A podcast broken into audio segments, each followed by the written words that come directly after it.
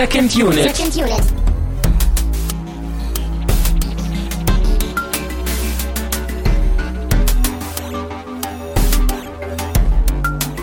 Herzlich willkommen zu einer neuen Ausgabe von Second Unit. Mein Name ist immer noch und schon wieder Christian Steiner und ich habe bei mir natürlich Tamino Mut. Ja, grüezi miteinander. Ach, ah, ah Ja, ich, ich bin noch voll im Film. Ich bin die äh, pensionierte Philosophieprofessorin. mit ihrem hässlichen Hund. Der war doch nicht hässlich. Das war der coolste Charakter im Film. Der hat überall hingepinkelt. Und der hat immer so locker geguckt irgendwie, so mit der Zunge aus dem Maul. Der war einfach lebensfroh, glaube ich. Du warst oder du bist eher beides. So die Philosophiedozentin mit Und Hund, der Hund. in einer Person vereint. Ja. Fiktion äh, holt die Realität Meets ein. Reality. Darum wird's ja auch noch Das gehen. bin ich. Ja, das ist ja Foreshadowing. Gott, wie das wieder gut passt. Ja, Wie das wieder passt hier. Wir haben heute einen für uns unbekannten Film vorher geguckt. Also Persepolis war zwar vom Titel her irgendwie, ähm, also du hast ihn ja auch vorgeschlagen, ich kannte gar nichts Ja, davon. ich hatte ihn auf dem Schirm. Ich wusste aber kaum, worum es geht und wie der Film so gemacht ist, wusste ich alles gar nicht. Aber naja, war auch mal wieder eine interessante Erfahrung. Hat mir sehr viel Spaß gemacht, einfach bei der Sichtung überhaupt nicht zu wissen, worauf man sich da einlässt. Ja, um Und- mal wieder ein bisschen aus Hollywood auszubrechen, so, ne, mal was Ungewöhnlicheres zu schauen. Ja, und darum wird es jetzt in dieser Sendung en Detail gehen. Aber vorher natürlich noch ein paar An- und Abkündigungen. Ich glaube nur Ankündigungen. Hast Äh, du jemals was abgekündigt eigentlich, wenn du das immer so gesagt hast? ich kann jetzt die Flatterspenden abkündigen. Sie ja schon, Nein, Christian. weil sie ja schon gewesen sind. Ich kann sie ja nicht ankündigen. Ach so, aber das klingt so, als, als würdest du ihnen kündigen. Nee, das hier wäre ja was anderes. Ich kann aber sagen, dass Oliver Vogel uns zu Wolf of Wall Street äh, bespendet hat und Theo zu unserer Jubiläumsausgabe, zu der 100er. Die war schön, ja, das weiß ich noch. Ja. Lang, lang ist's her. Da haben wir Geschenke bekommen und Ja. in die Tröte getrötet. Und ja, Geschenke von euch auch in Audioform bekommen und ähm, an dieser Stelle eine große Empfehlung nochmal da reinzuhören, falls ihr das noch nicht getan habt. Und dann, falls ihr äh, noch Zeit und Energie übrig habt, während ihr in die hundertste Sendung reinhört, könnt ihr nämlich auch nochmal bei uns vorbeischauen auf secondunit-podcast.de und das Bill Murray Banner, was euch so einladend anguckt, anklicken. Und dann könnt ihr nämlich sagen, welche drei Filme wir ab nächster Woche von und mit und über und durch und bei Bill Murray gucken sollen. Das haben schon viele Leute gemacht. Viele tolle Vorschläge sind da. Wenn ihr das auch noch machen wollt, dann macht es geschwind. Äh, Ich glaube, wann war das? Bis Sonntag oder so geht's noch? Ja, bis zum 27. April? Ja, genau. Ab Bill. Ja, dann beginnt ja der Ab-Bill. Ab Ah ja, dem ah ja. 28. April, Vorher ist es noch April. April. und danach ist dieses Wort gestorben. genau. Ich weiß noch, nächstes Jahr wird es nämlich echt schwierig, weil dann konkurrieren der, der April und der April und dann, Ja, aber das ist ja das Schöne. Du hast in die letzten drei Tage, die machen aus dem April den Ab-Bill, um dann in den Mermay zu enden. meinst du, wir schaffen das irgendwann jeden Monat äh, so verfremdet zu haben? Das ist doch mein Ziel. Das will ich doch, äh, das will ich tun, ja. Dass jeder Monat einem Schauspieler oder einem Filmthema gewidmet wird. Dann können wir den second-julianischen Kalender einführen. Ja, der wird dann bei uns auf der Seite verkauft. Den kann man sich dann an die Wand hängen. Der hat bestimmt dann irgendwie 450 Tage oder sowas und äh, da können wir ja noch Ich, dran ich arbeiten. vermute auch, dass der äh, nicht so richtig chronologisch läuft, wie man das jetzt kennt. Also Da kommt dann jeden Monat der 25. noch irgendwie vor dem 13. des ja, Monats. vor allem kommt der 101. vor dem ersten. Äh, Ja, ne, ne, da, da gibt's dann so mehrere Sachen. Ja, ja, ja, ja. ich arbeite dran, ja. Ich, äh, wir sorgen dafür, dass das irgendwie doch mal klappt. Ähm, Ach ja. Ja, gut. Gute Laune ist schon da. Wir brauchen gar keinen Schnaps. Wir haben ihn trotzdem vor. Ja, war ja auch voll der gute Laune-Film. So ein bisschen war er das, aber, aber er war eher, ich, ich, jetzt sind wir schon mitten im Gespräch, da will ich jetzt nichts vorwegnehmen. Aber er war eben auch lustig in gewisser Weise, aber trotzdem auch ernst irgendwie, ne? Also, man könnte ja fast sagen, dass er so, so schwermütig wie, wie ein Schnaps ist, Mhm. aber so leicht wie eine Frucht auch irgendwie im Nachklang. Was dafür sorgt, dass wir uns einen Fruchtschnaps hier hingestellt haben. Ja, das hätte ich ja selber nicht besser auswählen können. Tja. Ironie, Ironie, Ding Dong an dieser Stelle. Ah, die Glocke wieder, ja, ja. Ja. Ja, das, ist schön, dass du das so verpackt hast. Also eigentlich wollte ich ja ein iranisches Getränk mitbringen, aber ich habe bei mir keins mehr gefunden, leider. Ähm, also Hm. habe ich den Schnaps genommen, der noch rumstand. Es ist, äh, ja, Oldesloher saure Kirsche. Der steht schon einige Zeit bei mir rum. Und jetzt wurde er endlich mal feierlich aufgemacht heute. Mhm. Das ist so die Billig-Variante von Behrensen. also, wer, wem Behrensen noch zu edel ist, der kann sich dann sowas kaufen. Ähm, Also du solltest so als Verkaufsmensch, solltest du ins Marketing irgendwann mal Ja. wollen, müsstest du noch ein bisschen an deinen Skills arbeiten. ja. Naja, Zum Glück willst du das Prost. nicht. Also, in diesem Sinne, ähm, Ja. Zum Wohle. Genau. Saure, saure Kirsche mit Was steht da Pa- drauf? P Nicht Paprika, äh, Persiko. Ich weiß nicht, was das ist. Ob das eine Frucht ist oder ein Schnaps, äh, keine Ahnung. Ich habe das auch noch nie getrunken, also ich bin gespannt. Hatten wir sowas nicht schon mal hier? Der schmeckt nämlich schon wieder wie diese, wie diese Kirschlollis aus der Kindheit. Möglicherweise hatten wir mal so ein Behrensen mit Kirsche da. Ja. Kann das sein? Bestimmt.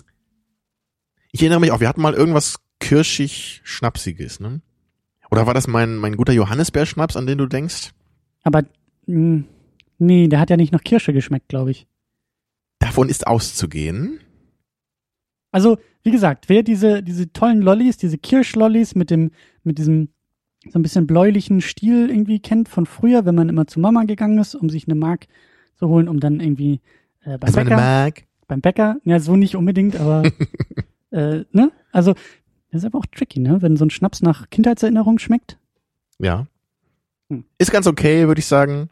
Aber es, es schmeckt schon so ein bisschen billig, das muss man leider sagen. Kann man mal trinken, so als kurzen, so ist okay. Ja. Aber ich glaube, da bin ich einfach äh, auch edlere Fruchtschnäpse gewöhnt, so dass äh, gewohnt, so dass mir das mich das jetzt hier nicht ganz vom Hocker hauen kann. Naja, it's okay. Anders als der Film, der ist, glaube ich, ein bisschen mehr. Ja, der ist deutlich okay. mehr okay. Persepolis. Ja, was fangen wir am besten mal mit unserem Vorverständnis an, hast du eben schon angedeutet. Also Ja. du wusstest wirklich nichts von dem Film. Du hast noch nie auch von dem Film gehört vorher. Gar nichts. Du hast äh, den Vorschlag ja sozusagen auf den Tisch gebracht und hast mir dann ja so ein bisschen was davon, das bisschen, was du irgendwie kanntest, erzählt und dann Ja, die Ne? zwei, drei Sätze. So. Animationsfilm und irgendwas über den Iran. Und das klang interessant genug zu sagen, jo, das machen wir mal. Genau. Irgendjemand in den Kommentaren hat sich das gewünscht und ich habe letzte Woche schon gesagt, auch mein Kumpel Raphael, der hier schon mehrmals zu Gast war, ist auch großer Fan des Films. Deswegen wollte ich den eben auch schon lange mal sehen. Ja. Und der war, glaube ich, auch für einen Oscar sogar nominiert. Ne, Das haben wir eben auch noch mal recherchiert. Und anscheinend war der ja sogar, ähm, also dann auch ziemlich bekannt. So, von wann war der nochmal? 2009? Ich glaube Nee, 2007 kam 2007, er raus. genau, 2007 und war der. glaube ich, nominiert, 2008. Ja, und erst wurde er anscheinend äh, im Iran völlig ignoriert. Man hat so getan, als gäbe es diesen Film nicht. Aber dann wurde er eben international so beachtet, weil er eben ein potenzieller Oscar-Kandidat war. Ja, dass man dann sich äh, entschieden hat, im Iran den anscheinend doch zu zeigen. Und äh, wie war das? In zehn Vorstellungen mit 75 Gästen, so dass man sagen konnte, er wurde gezeigt. Und um 25 Minuten erleichtert. ja, stimmt, auch noch. Und der, der Film geht, glaube ich, 100 Minuten oder so, ne? Und dann auch nochmal Ja. 75 rausge äh, 25 rausgeschnitten, weil da anscheinend zu sexuell anstößige Szenen dabei gewesen sein sollten. Tja, also ich, ich für mich äh, fühlt sich das auch so an, als hätte man damit so dem Film eigentlich äh, so viel Recht gegeben, wie man es nur tun kann. Ja. Aber äh, leider wird diese Botschaft dann wie oft bei solchen Sachen nicht die richtigen Leute erreichen. Ne, weil die Leute im Iran wahrscheinlich den Film dann nur schwer sehen können oder vielleicht irgendwie sich illegal beschaffen können, keine Ahnung. Spannende These, weil ich glaube, dass wir da am Ende noch mal ein bisschen drüber sprechen werden. Die Frage, für wen der Film eigentlich gemacht ist, können wir da, können wir da mit reintun. Weil ich würde auch sagen, dass der nicht nur für die Leute im Iran gemacht Nee, ist. das nicht, aber ich meine so als das wäre so die erste naheliegende Idee irgendwie, oder? Dass man jetzt so denkt, so ja, das ist Ja. vielleicht so an die iranischen Mitbürger gerichtet, dass die Naja, und man kann ja auch davon ausgehen, werden oder man, so. man kann ja auch davon ausgehen, dass es äh, auch heute noch im Iran, haben wir ja auch im Film gesehen, gewisse Untergrundstrukturen gibt. Nur weil der Film offiziell vor 750 Leuten gelaufen ist, muss es ja nicht heißen, dass sie nur 750 Leute kennen im Iran. Das stimmt, ja. Und vielleicht ist dann ja auch gerade dann im Iran sogar der Status des Films dadurch vielleicht sogar noch größer und ist vielleicht sogar noch relevanter, als wenn er einfach normal im Kino gelaufen wäre. Man kann das eben von außen nicht so richtig beurteilen. Ne? Aber die Frage, Ja, das was, das, genau, was das das überhaupt für Greift im Grunde schon vorweg. Das wollen wir eigentlich am Ende nochmal mehr besprechen. Ne? Genau. Wir können ja ein bisschen versuchen, erstmal äh, zu erzählen. Also wir werden den Film auch spoilern, wobei der jetzt, glaube ich, nicht so das riesige Spoilerpotenzial hat, weil es eher so eine persönliche vielleicht Genau. auch ein bisschen politische Geschichte ist. wenig plot-driven. Es geht eigentlich viel mehr um einzelne Momente und um, ja, ich, ich man kommt nicht von weg. Ich weiß nicht, es ist, es ist irgendwie eine persönliche Geschichte, aber es ist auch eine politische Geschichte und ich weiß nicht so richtig, was es mehr ist.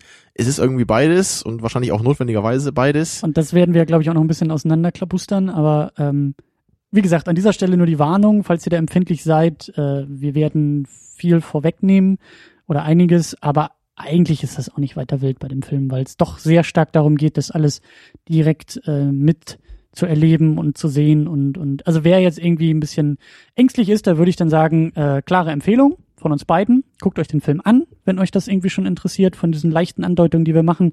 Und dann kommt ihr zurück und dann äh, hört ihr euch die Sendung an. Ja, der Film ist auf jeden Fall eine Empfehlung. Er ist was Besonderes, ähm, was Ungewöhnliches, ne, was nicht dem typischen Hollywood-Muster entspricht. Überhaupt nicht. Er hat einen sehr markanten visuellen Stil. Basiert ja, auch auf einer Comicreihe. Richtig, von der Regisseurin herausgegeben, Ja. deren Namen du jetzt uns nochmal verkünden darfst. Ich weiß nur, dass sie Ähm, Marjan heißt, aber den Nachnamen weiß ich nicht mehr. Sie hieß Marjan Satrapi, hat auch die Comics gemacht und hat den Film zusammen mit Vincent Paranou, ich glaube einem Franzosen, äh, Dann gemacht. wahrscheinlich Vincent, oder? Ja, Ja? ja, Governor. Äh, ja, wahrscheinlich. Auf jeden Fall geht's ja eher Sei doch um froh, sie. dass er nicht John Belfort heißt. Einen Namen, den du dir nicht merken kannst. Du meinst Leonardo DiCaprio, ne? Ich meine Leo Löwenherz. Also. Ja, also eigentlich sagen wollten, Ja, äh, die gute Dame hat äh, sehr autobiografische Comics gezeichnet in Frankreich im Exil sozusagen und äh, diese Comics sind dann eben zu dem Film geworden. Der Comic heißt genauso wie der Film und sie hat eben auch beim Film äh, mitgewirkt. Also ist das alles auch schon so eine abgesegnete offizielle Sache. Und wie gesagt, klare Empfehlung, guckt euch den Film an. Ähm, die deutsche Synchro ist auch wunderbar. Da gibt's nichts, was man irgendwie dran meckern könnte. wow, das aus deinem Mund. Super. Ja, Ja, was soll ich sagen? Ja, ich bin toll, ja. Dankeschön.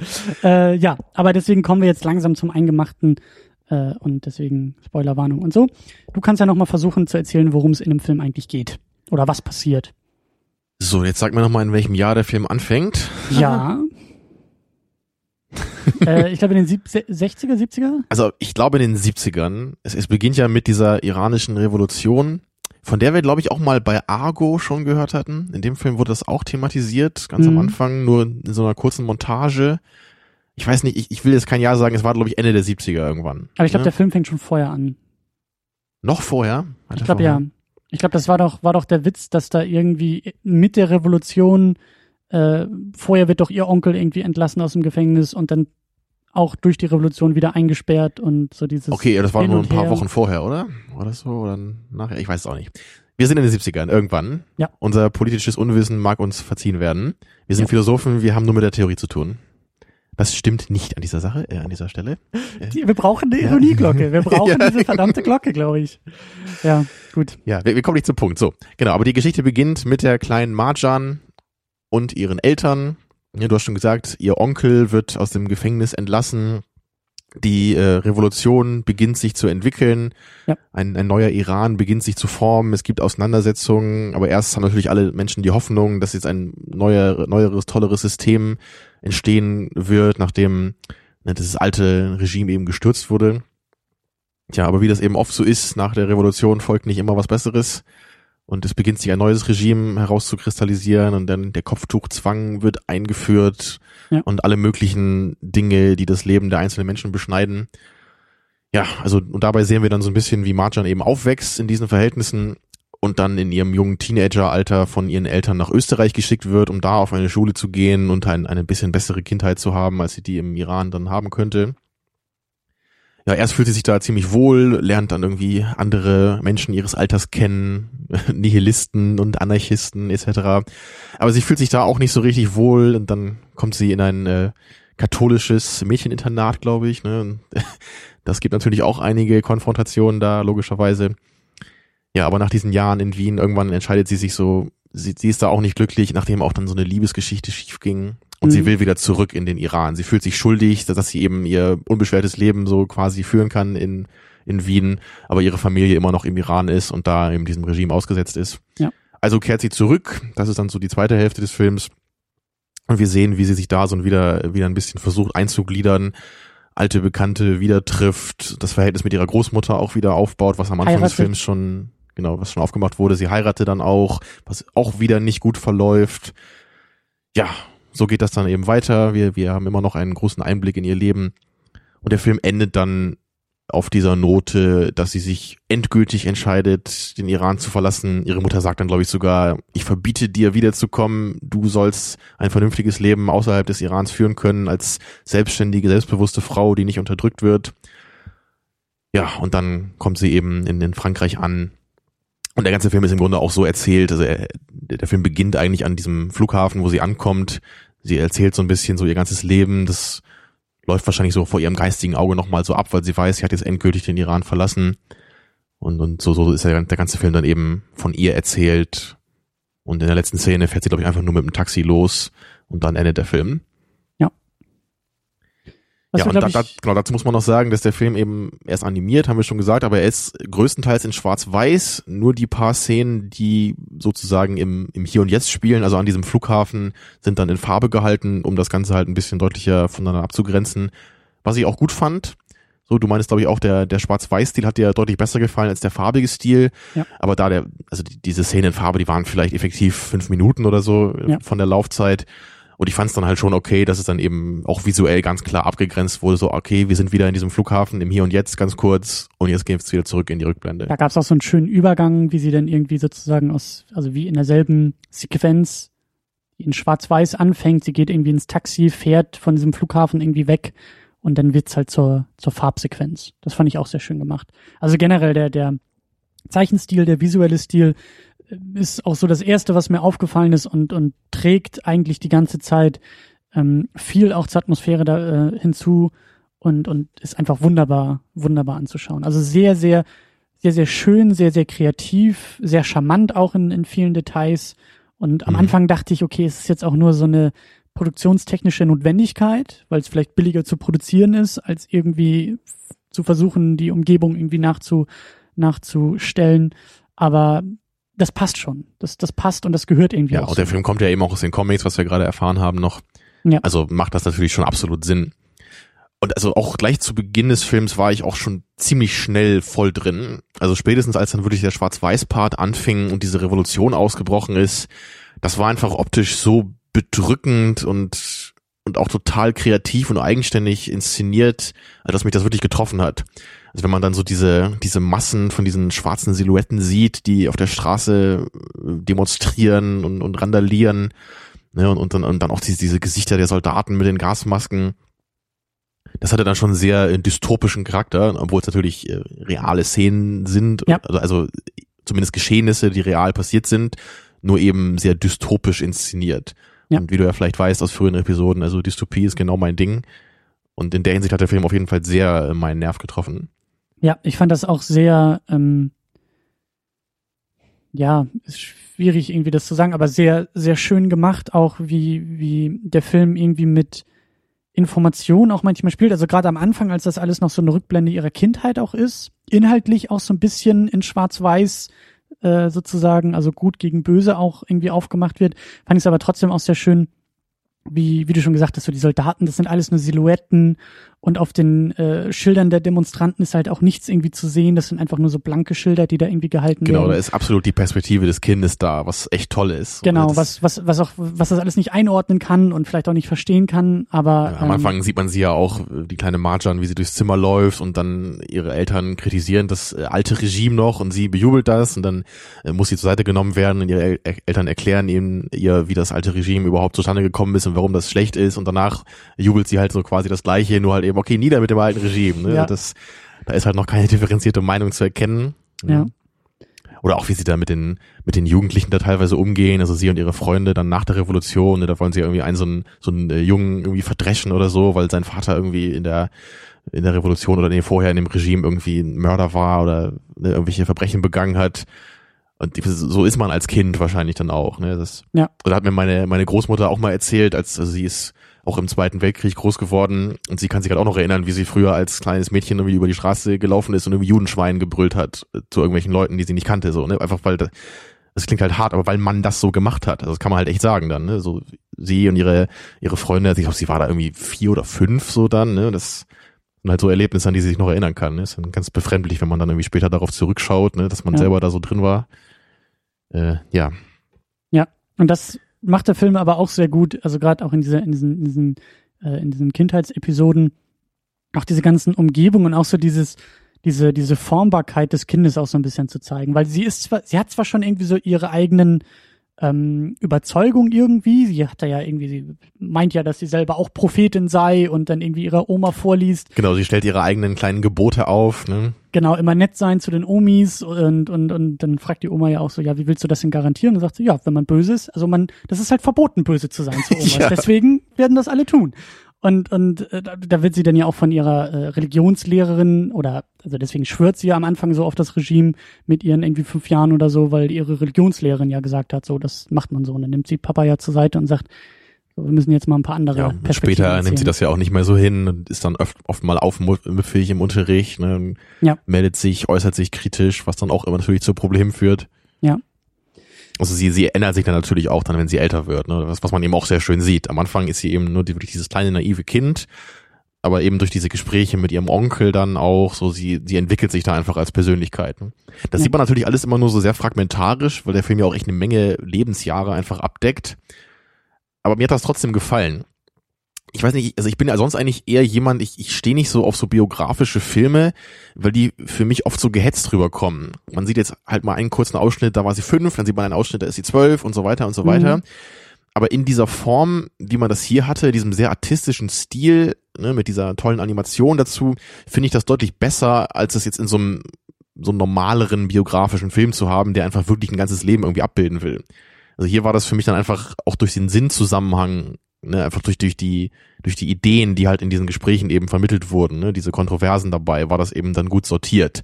Und es war nicht so wichtig, ihr Leben perfekt zu kennen. Also man muss nicht genau wissen, wann sie was erlebt hat, ne, wen sie wo kennengelernt hat, so das war nicht so wichtig. Es geht eher nur um diese kurzen Momente, die halt schön zusammen so collagenartig eher so arrangiert sind. Den Eindruck hatte ich aber auch ähm, so mittendrin, dass ich, dass ich gemerkt habe, Moment mal, das fühlt sich alles immer noch wie so eine Vorgeschichte an, wie so ein, wie so ein, äh, wie die Exposition zur eigentlichen Handlung. So dieser Rückblick, weil der Film fängt an am Flughafen in Farbe, dann kommt der Rückblick und dachte ich, okay, jetzt kriegen wir irgendwie so die fünf Minuten, zehn Minuten Fassung ihr Leben, ihr komplettes Leben und dann kommt die eigentliche Geschichte, weil ich wusste ja gar nichts über den Film. Hätte ja auch sein können, dass die jetzt irgendwie im Untergrund arbeitet und dass es viel mehr darum geht, wie der Iran jetzt ist und wie da irgendwie die Zustände jetzt sind und wie sie irgendwie Ja, äh, hätte auch sein so. können, ne?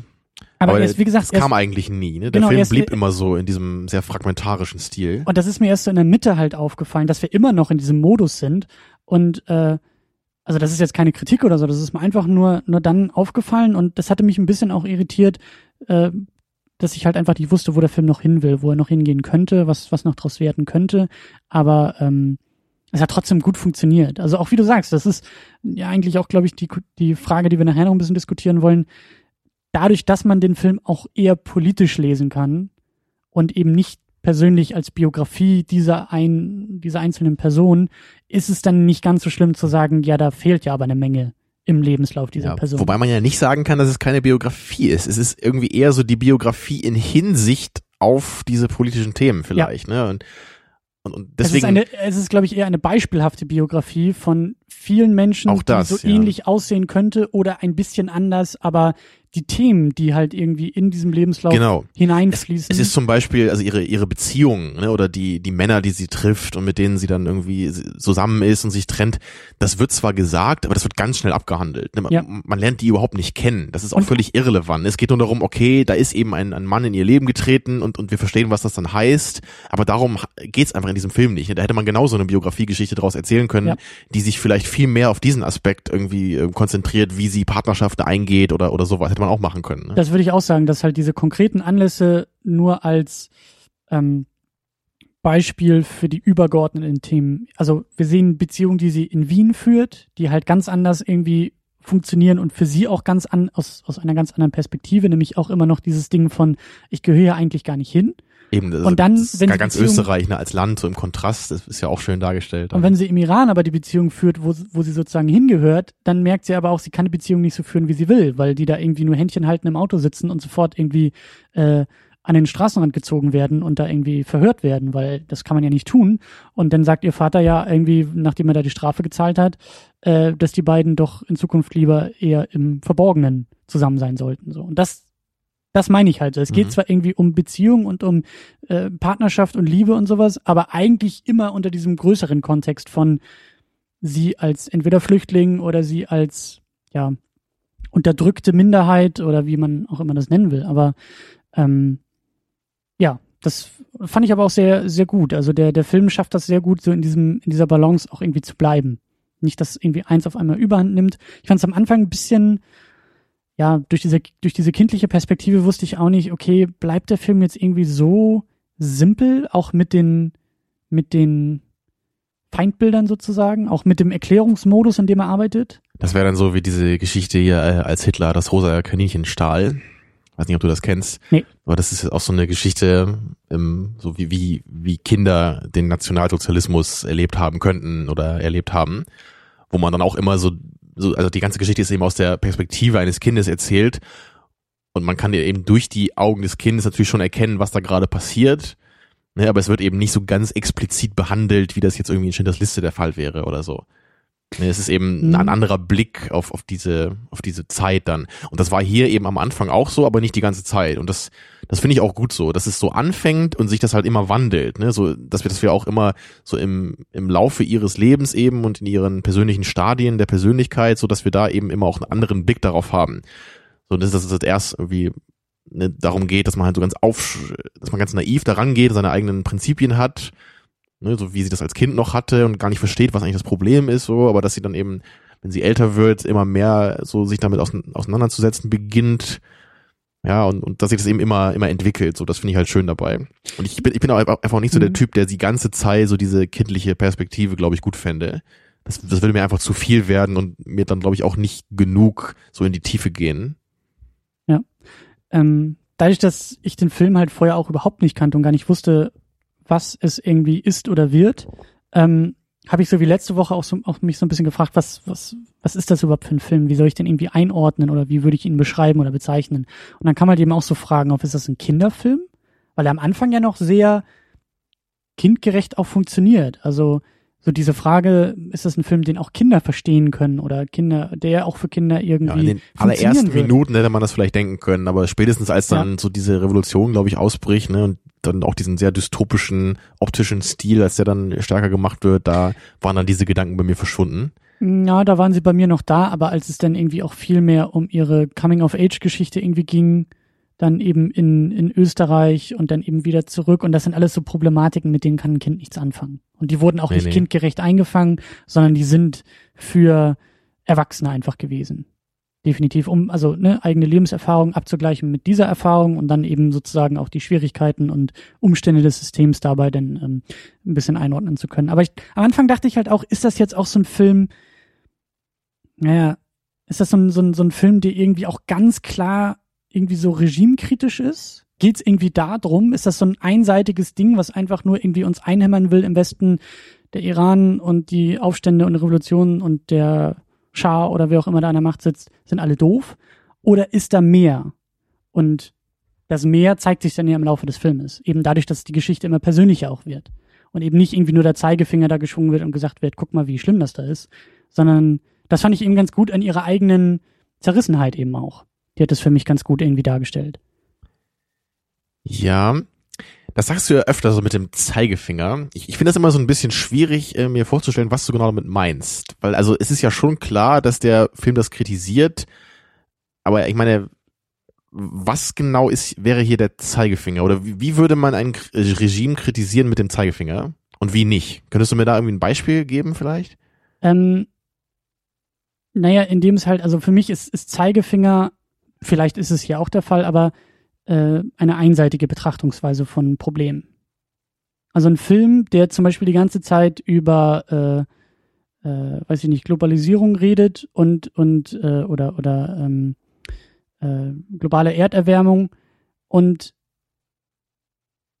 dabei einseitig mit Informationen umgeht, einsei ein einseitiges Bild über einseitige über eine einseitige Perspektive aufmacht.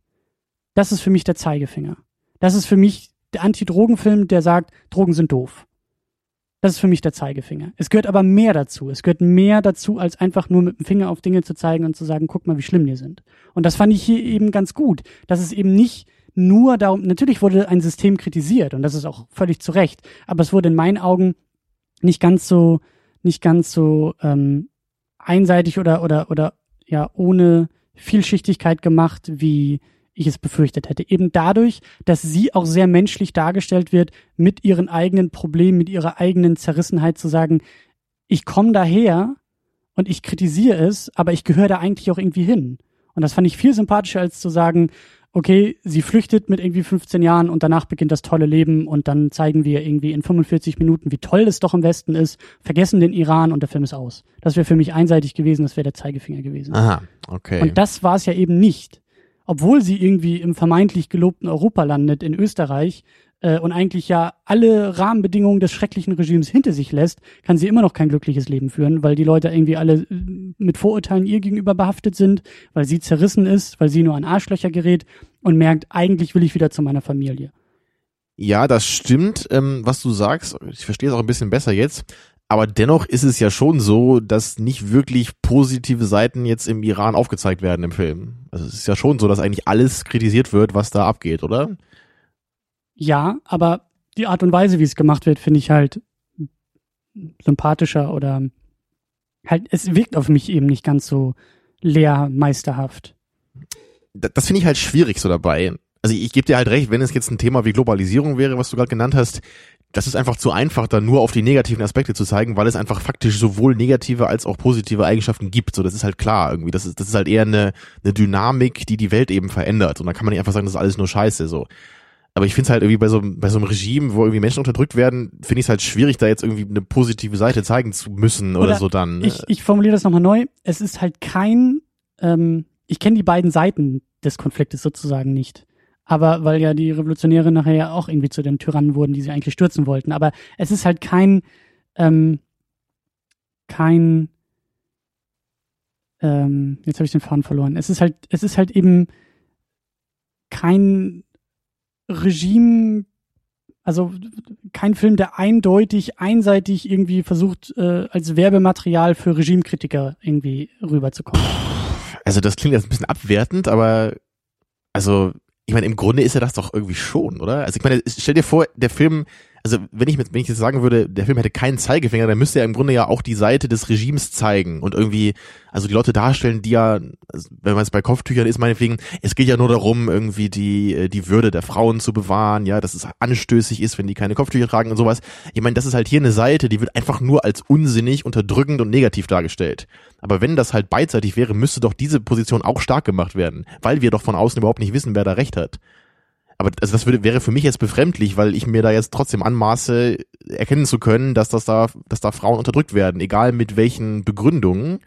Ja, aber, aber ähm, das stimmt. Also er übt ja auch Kritik. Es geht ja eben nicht darum, sich sich äh, komplett aus der Affäre zu ziehen. Aber ich fand es halt eben auch so ein paar Kleinigkeiten, wo der Vater doch dann irgendwie auch sagte, äh, hier ähm, die Soldaten sind eigentlich auch im Grunde genommen nur irgendwelche Kinder, die da irgendwie an die Waffen geholt werden. Der eine Typ, der ihn da irgendwie auffällt und irgendwie gerade mal 16 ist oder sowas. Das zeigt ja auch zumindest ein wenig von, es sind nicht alles nur irgendwelche Monster, die da agieren, sondern es sind einfach junge Menschen, die eher bedauernswert sind als Monster.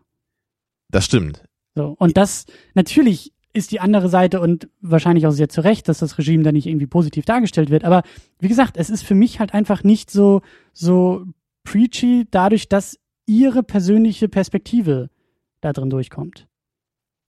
Aber könnte mich dann wieder auf den Boden zieht. Aber könnte man nicht gerade da behaupten, dass der Film dadurch eben so ein bisschen preachy würde, weil es alles nur aus ihrer regimekritischen Perspektive gezeigt wird? Ich will den Film jetzt überhaupt nicht kritisieren. Ich, ich finde es nur ja. sehr interessant, äh, was du eigentlich genau damit meinst, weil ich würde halt schon sagen, dass der Film im Grunde den Zeigefinger schwingt, aber ich finde das nicht im geringsten negativ, weil ich ja eigentlich nur, ich, ich bin ja an dieser Position des Films interessiert und ich kann ja dann gucken, was ich damit mache. Ich muss ja nicht, ich muss ja auch nicht meinetwegen kompromisslos alles glauben, was mir der Film sagt, obwohl ich den Eindruck habe, dass das wohl stimmt. So. Vielleicht ist es auch, ist es auch, dass, dass der Film nicht, nicht so eine pro-westliche Perspektive einnimmt. Vielleicht ist das irgendwie auch dieser, dieser Gegensatz, den ich befürchtet habe, zu sagen, ähm, Also weil ich ja auch am Anfang gar nicht wusste, woher kommt der Film? Wo ist der Film irgendwie gemacht? Wer, wer hat den Film Gut, auch also da sind wir gemacht? uns einig, ne? Wenn, das, wenn jetzt so der Westen als das große Paradies dargestellt wäre, dann wäre das schon ein bisschen befremdlich, ne? Weil das wäre halt auch zu einfach zu sagen, ja, im, da ist alles schlecht und hier ist alles gut, ne? So ist Genau es auch das. nicht. Es ist eher überall alles schlecht. ähm, naja. Aber ich weiß nicht, also ich, ich finde schon, dass es der Zeigefinger ist, aber eigentlich will ich den Zeigefinger dann auch so. Oder ich, ich lasse ihn gerne von meinem Auge schwingen. Bei dem Thema, so. Das müssten wir vielleicht auch noch mal irgendwie bei, bei einem anderen Filmbeispiel noch mal Ja, wahrscheinlich. diskutieren. Aber Aber ist eine interessante Geschichte, das können wir vielleicht am Ende auch noch mal ein bisschen aufgreifen, dann Ja. schauen wir Ja. mal. Genau, aber mir ging es ja eigentlich darum, auch zu fragen, was, was, was ist das für ein Film? Und klar, der hat auch feministische Züge, das hast du ja auch schon angesprochen, die Unterdrückung der Frau, die da eben ja auch durch den, durch, durch, durch das Kopftuch, aber eben auch durch diese ganze ähm, männlich, männliche Perspektive auf die Gesellschaft und auf die Frau. Mhm. Gab es ja dann auch irgendwie den Moment, wo sie da im Hörsaal aufsteht und sagt, warum müssen wir uns hier irgendwie den Schleier tiefer ins Gesicht ziehen, während die Herrschaften da drüben irgendwie engere Hose tragen als jemals zuvor. Ja, das ist ja immer das, das Absurde da, ne? So, das, es geht ja immer, ja, es ist alles so anstößig, wenn man irgendwie was von den Frauen zeigen würde, aber die Männer äh, rennen halt irgendwie rum, wie sie das, wie sie das möchten, so, dürfen alles machen. Da ist dann anscheinend Anstand und, und Würde oder so, das ist kein Thema, ne? Das sind ja die Männer, die können das ja machen, wie sie wollen. Und das ist, ja, so, so kann man halt jeden Scheiß irgendwie positiv verkaufen, ne? Tja. Naja, das ist, ja, diese Kopftuchgeschichte ist auch schwierig. Ja. Ich meine, das, ist- das, ist, ja- das ist doch echt so ein Thema, ich meine, das, da will ich auch nicht, nicht viel zu viel drüber reden, so, aber das ist halt wirklich schwierig. Weil halt einerseits, ich meine, wenn ich halt irgendwie eine Frau mit einem Kopftuch sehe, ich, ich bin da halt schon, ich meine, ich würde es halt niemandem verbieten wollen, aber ich finde es halt schon irgendwie traurig, das zu sehen. Weil es halt irgendwie, es ist halt einfach ein Symbol der Unterdrückung. Das, das Problem ist halt einfach nur, wenn diese Menschen, die das Kopftuch tragen, das nicht so empfinden, wird es halt richtig, richtig schwierig. Ja. Weil man das dann, man kann denen halt weder dann irgendwie verbieten, das zu tragen, noch ihnen das vorschreiben, das zu tragen, weil halt manche Leute das als irgendwie ähm, als, als etwas empfinden, was sie einfach tragen wollen. So, sie, sie empfinden das einfach als unangenehm, wenn sie das nicht tragen würden, so wie wenn wir nackt rum, äh, rumlaufen müssen oder so. Aber für andere Menschen ist es halt irgendwie was, was ihre Freiheit beschneidet. Ne? Was kann man da anderes machen, als es jedem freizustellen, letztendlich das zu tragen oder nicht? Ne? Weswegen man ja auch nicht jeden oder jede Kopftuchträgerin pauschal irgendwie als Unterdrückte Genau das, ne? Aber das also vor, vor ein paar Jahren war das ja auch noch noch mehr im Gespräch, so immer diese Geschichte mit darf man irgendwie als Lehrerin ein Kopftuch tragen und sowas. Und da denke ich auch immer so, also lass den Leuten das doch einfach irgendwie, lass die sich das doch selber aussuchen, ob sie das machen möchten. Und ich weiß, nur weil meine Lehrerin ein Kopftuch trägt, heißt das nicht, dass ich jetzt also sofort, das, weil ich die als Vorbild betrachte und dann bin ich sofort irgendwie religiös manipuliert und so. Also das fand ich immer ein bisschen merkwürdig, so wie diese Diskussion da geführt wurde. Ich weiß nicht, ob du das auch so mitbekommen hast, aber also vor ein So, paar Jahren war das sehr ja, stark in ja. den Medien immer. Und naja. Es ist ja, das ist ja das Schöne, es ist ja immer nur Unterdrückung bei den anderen. Ja, vor allem, wenn du mal in Bayern in eine Grundschule gehst, da hast du auch irgendwelche krassen Jesus-Bilder an der Wand, wie er da irgendwie leidend am Kreuz hängt. Das ist ja kein Problem, so, Nein, ne? Das, überhaupt nicht. das darf da sein. Aber wenn da einer ein Kopftuch trägt, oder wenn eine Schülerin ein Kopftuch trägt, oh, ho, ho, ho, ho. Ho, ho. Äh, oder hier äh, hatten wir jetzt ja erst die letzten Tage das Tanzverbot am Karfreitag. Ja? In Deutschland Das, so, darf sowas gibt's? in Deutschland darf am Karfreitag nicht, also Diskotheken und so, die müssen das ein bisschen umgehen. Und wie umgehen die das? Ich glaube, dass es da so ein paar Sonderregelungen gibt. Ich glaube, du kannst dann also in der Nacht von, von in den Karfreitag hinein, ist es, glaube ich, nicht um Punkt Mitternacht, wo die Musik ausgemacht werden muss, aber schon sehr, sehr früh. Bin ich mir jetzt aber auch nicht hundertprozentig sicher. Und äh, dann eben so sozusagen die Nacht von Freitag auf Samstag so. Man geht ja sowieso nicht vor zwölf feiern normalerweise, aber Ich find's großartig, dass das verboten wird. Ich meine, ich gehe eh nie in eine Disco, aber äh, also für dich Tanzverbot an allen für, Tagen im für Jahr. mich ist, ich meine, für mich persönlich, ja, aber ich meine, es ist halt eine absolute Unverschämtheit, dass irgendwie Leuten wie mir, die atheistisch sind, sowas verboten wird oder dass da halt irgendwie die, die Diskotheken zugemacht würden. Das ist halt absolute Unverschämtheit, aber naja. das ist Freiheit, Tamino. Ja, das ist Freiheit, genau. Unterdrückung ist es bei den anderen. Das ist ja Das das, sagen die Diktatoren auch immer. Wir machen die Menschen so frei, weil sie nicht mehr darüber nachdenken müssen, was sie wollen. also wenn wir jetzt Das die Ironie- größte Freiheit, intellektuell. Wenn wir jetzt eine Ironieglocke hier hätten, sie würde so massiv klingen. Ähm, naja, Ja, gut. echt? Hör auf. Komm, komm, komm wieder zurück. Ja, Müssen das war jetzt der kleine politische Exkurs hier, aber zurück zum Film. Ja. Ähm, du hast gesagt, dass du die erste Hälfte irgendwie einen Tick besser fandest oder oder Mhm. Das hat, glaube ich, hauptsächlich so strukturelle Gründe gehabt im Film. Das geht auch so ein bisschen, glaube ich, mit dem zusammen, was du ähm, eben gesagt hattest. Du hattest noch das Gefühl, so zu Beginn, so, dass der Film auf irgendwas hinausläuft so, oder dass er vielleicht irgendwann nicht mehr so springt und dann eine stringentere Handlung für die zweite Hälfte vielleicht verfolgt. Mhm. Also ganz so stark habe ich es nicht gesehen, aber ich hatte mag irgendwie. Es, ganz kurz, mag es vielleicht auch daran liegen, dass du so wie ich am Anfang noch den Film einordnen musstest? Mm, ja, nicht, nicht unbedingt. Also ich, ich muss ihn, glaube ich, eher in der zweiten Hälfte noch mehr einordnen als am Anfang. Na gut, aber du wusstest ja in der ersten Hälfte noch nicht so genau, was das überhaupt für ein Film ist und, und wie er sich anfühlt und, und äh, was er macht. Und äh, dass du vielleicht in dem Moment, wo du dieses, dieses aktive Mitarbeiten und Mitdenken sozusagen ablegen konntest, weil du wusstest, okay, jetzt weißt du, worum es geht, jetzt weißt du, was, was auf dich zukommt, dass du dann, dass er dann schwächer wurde?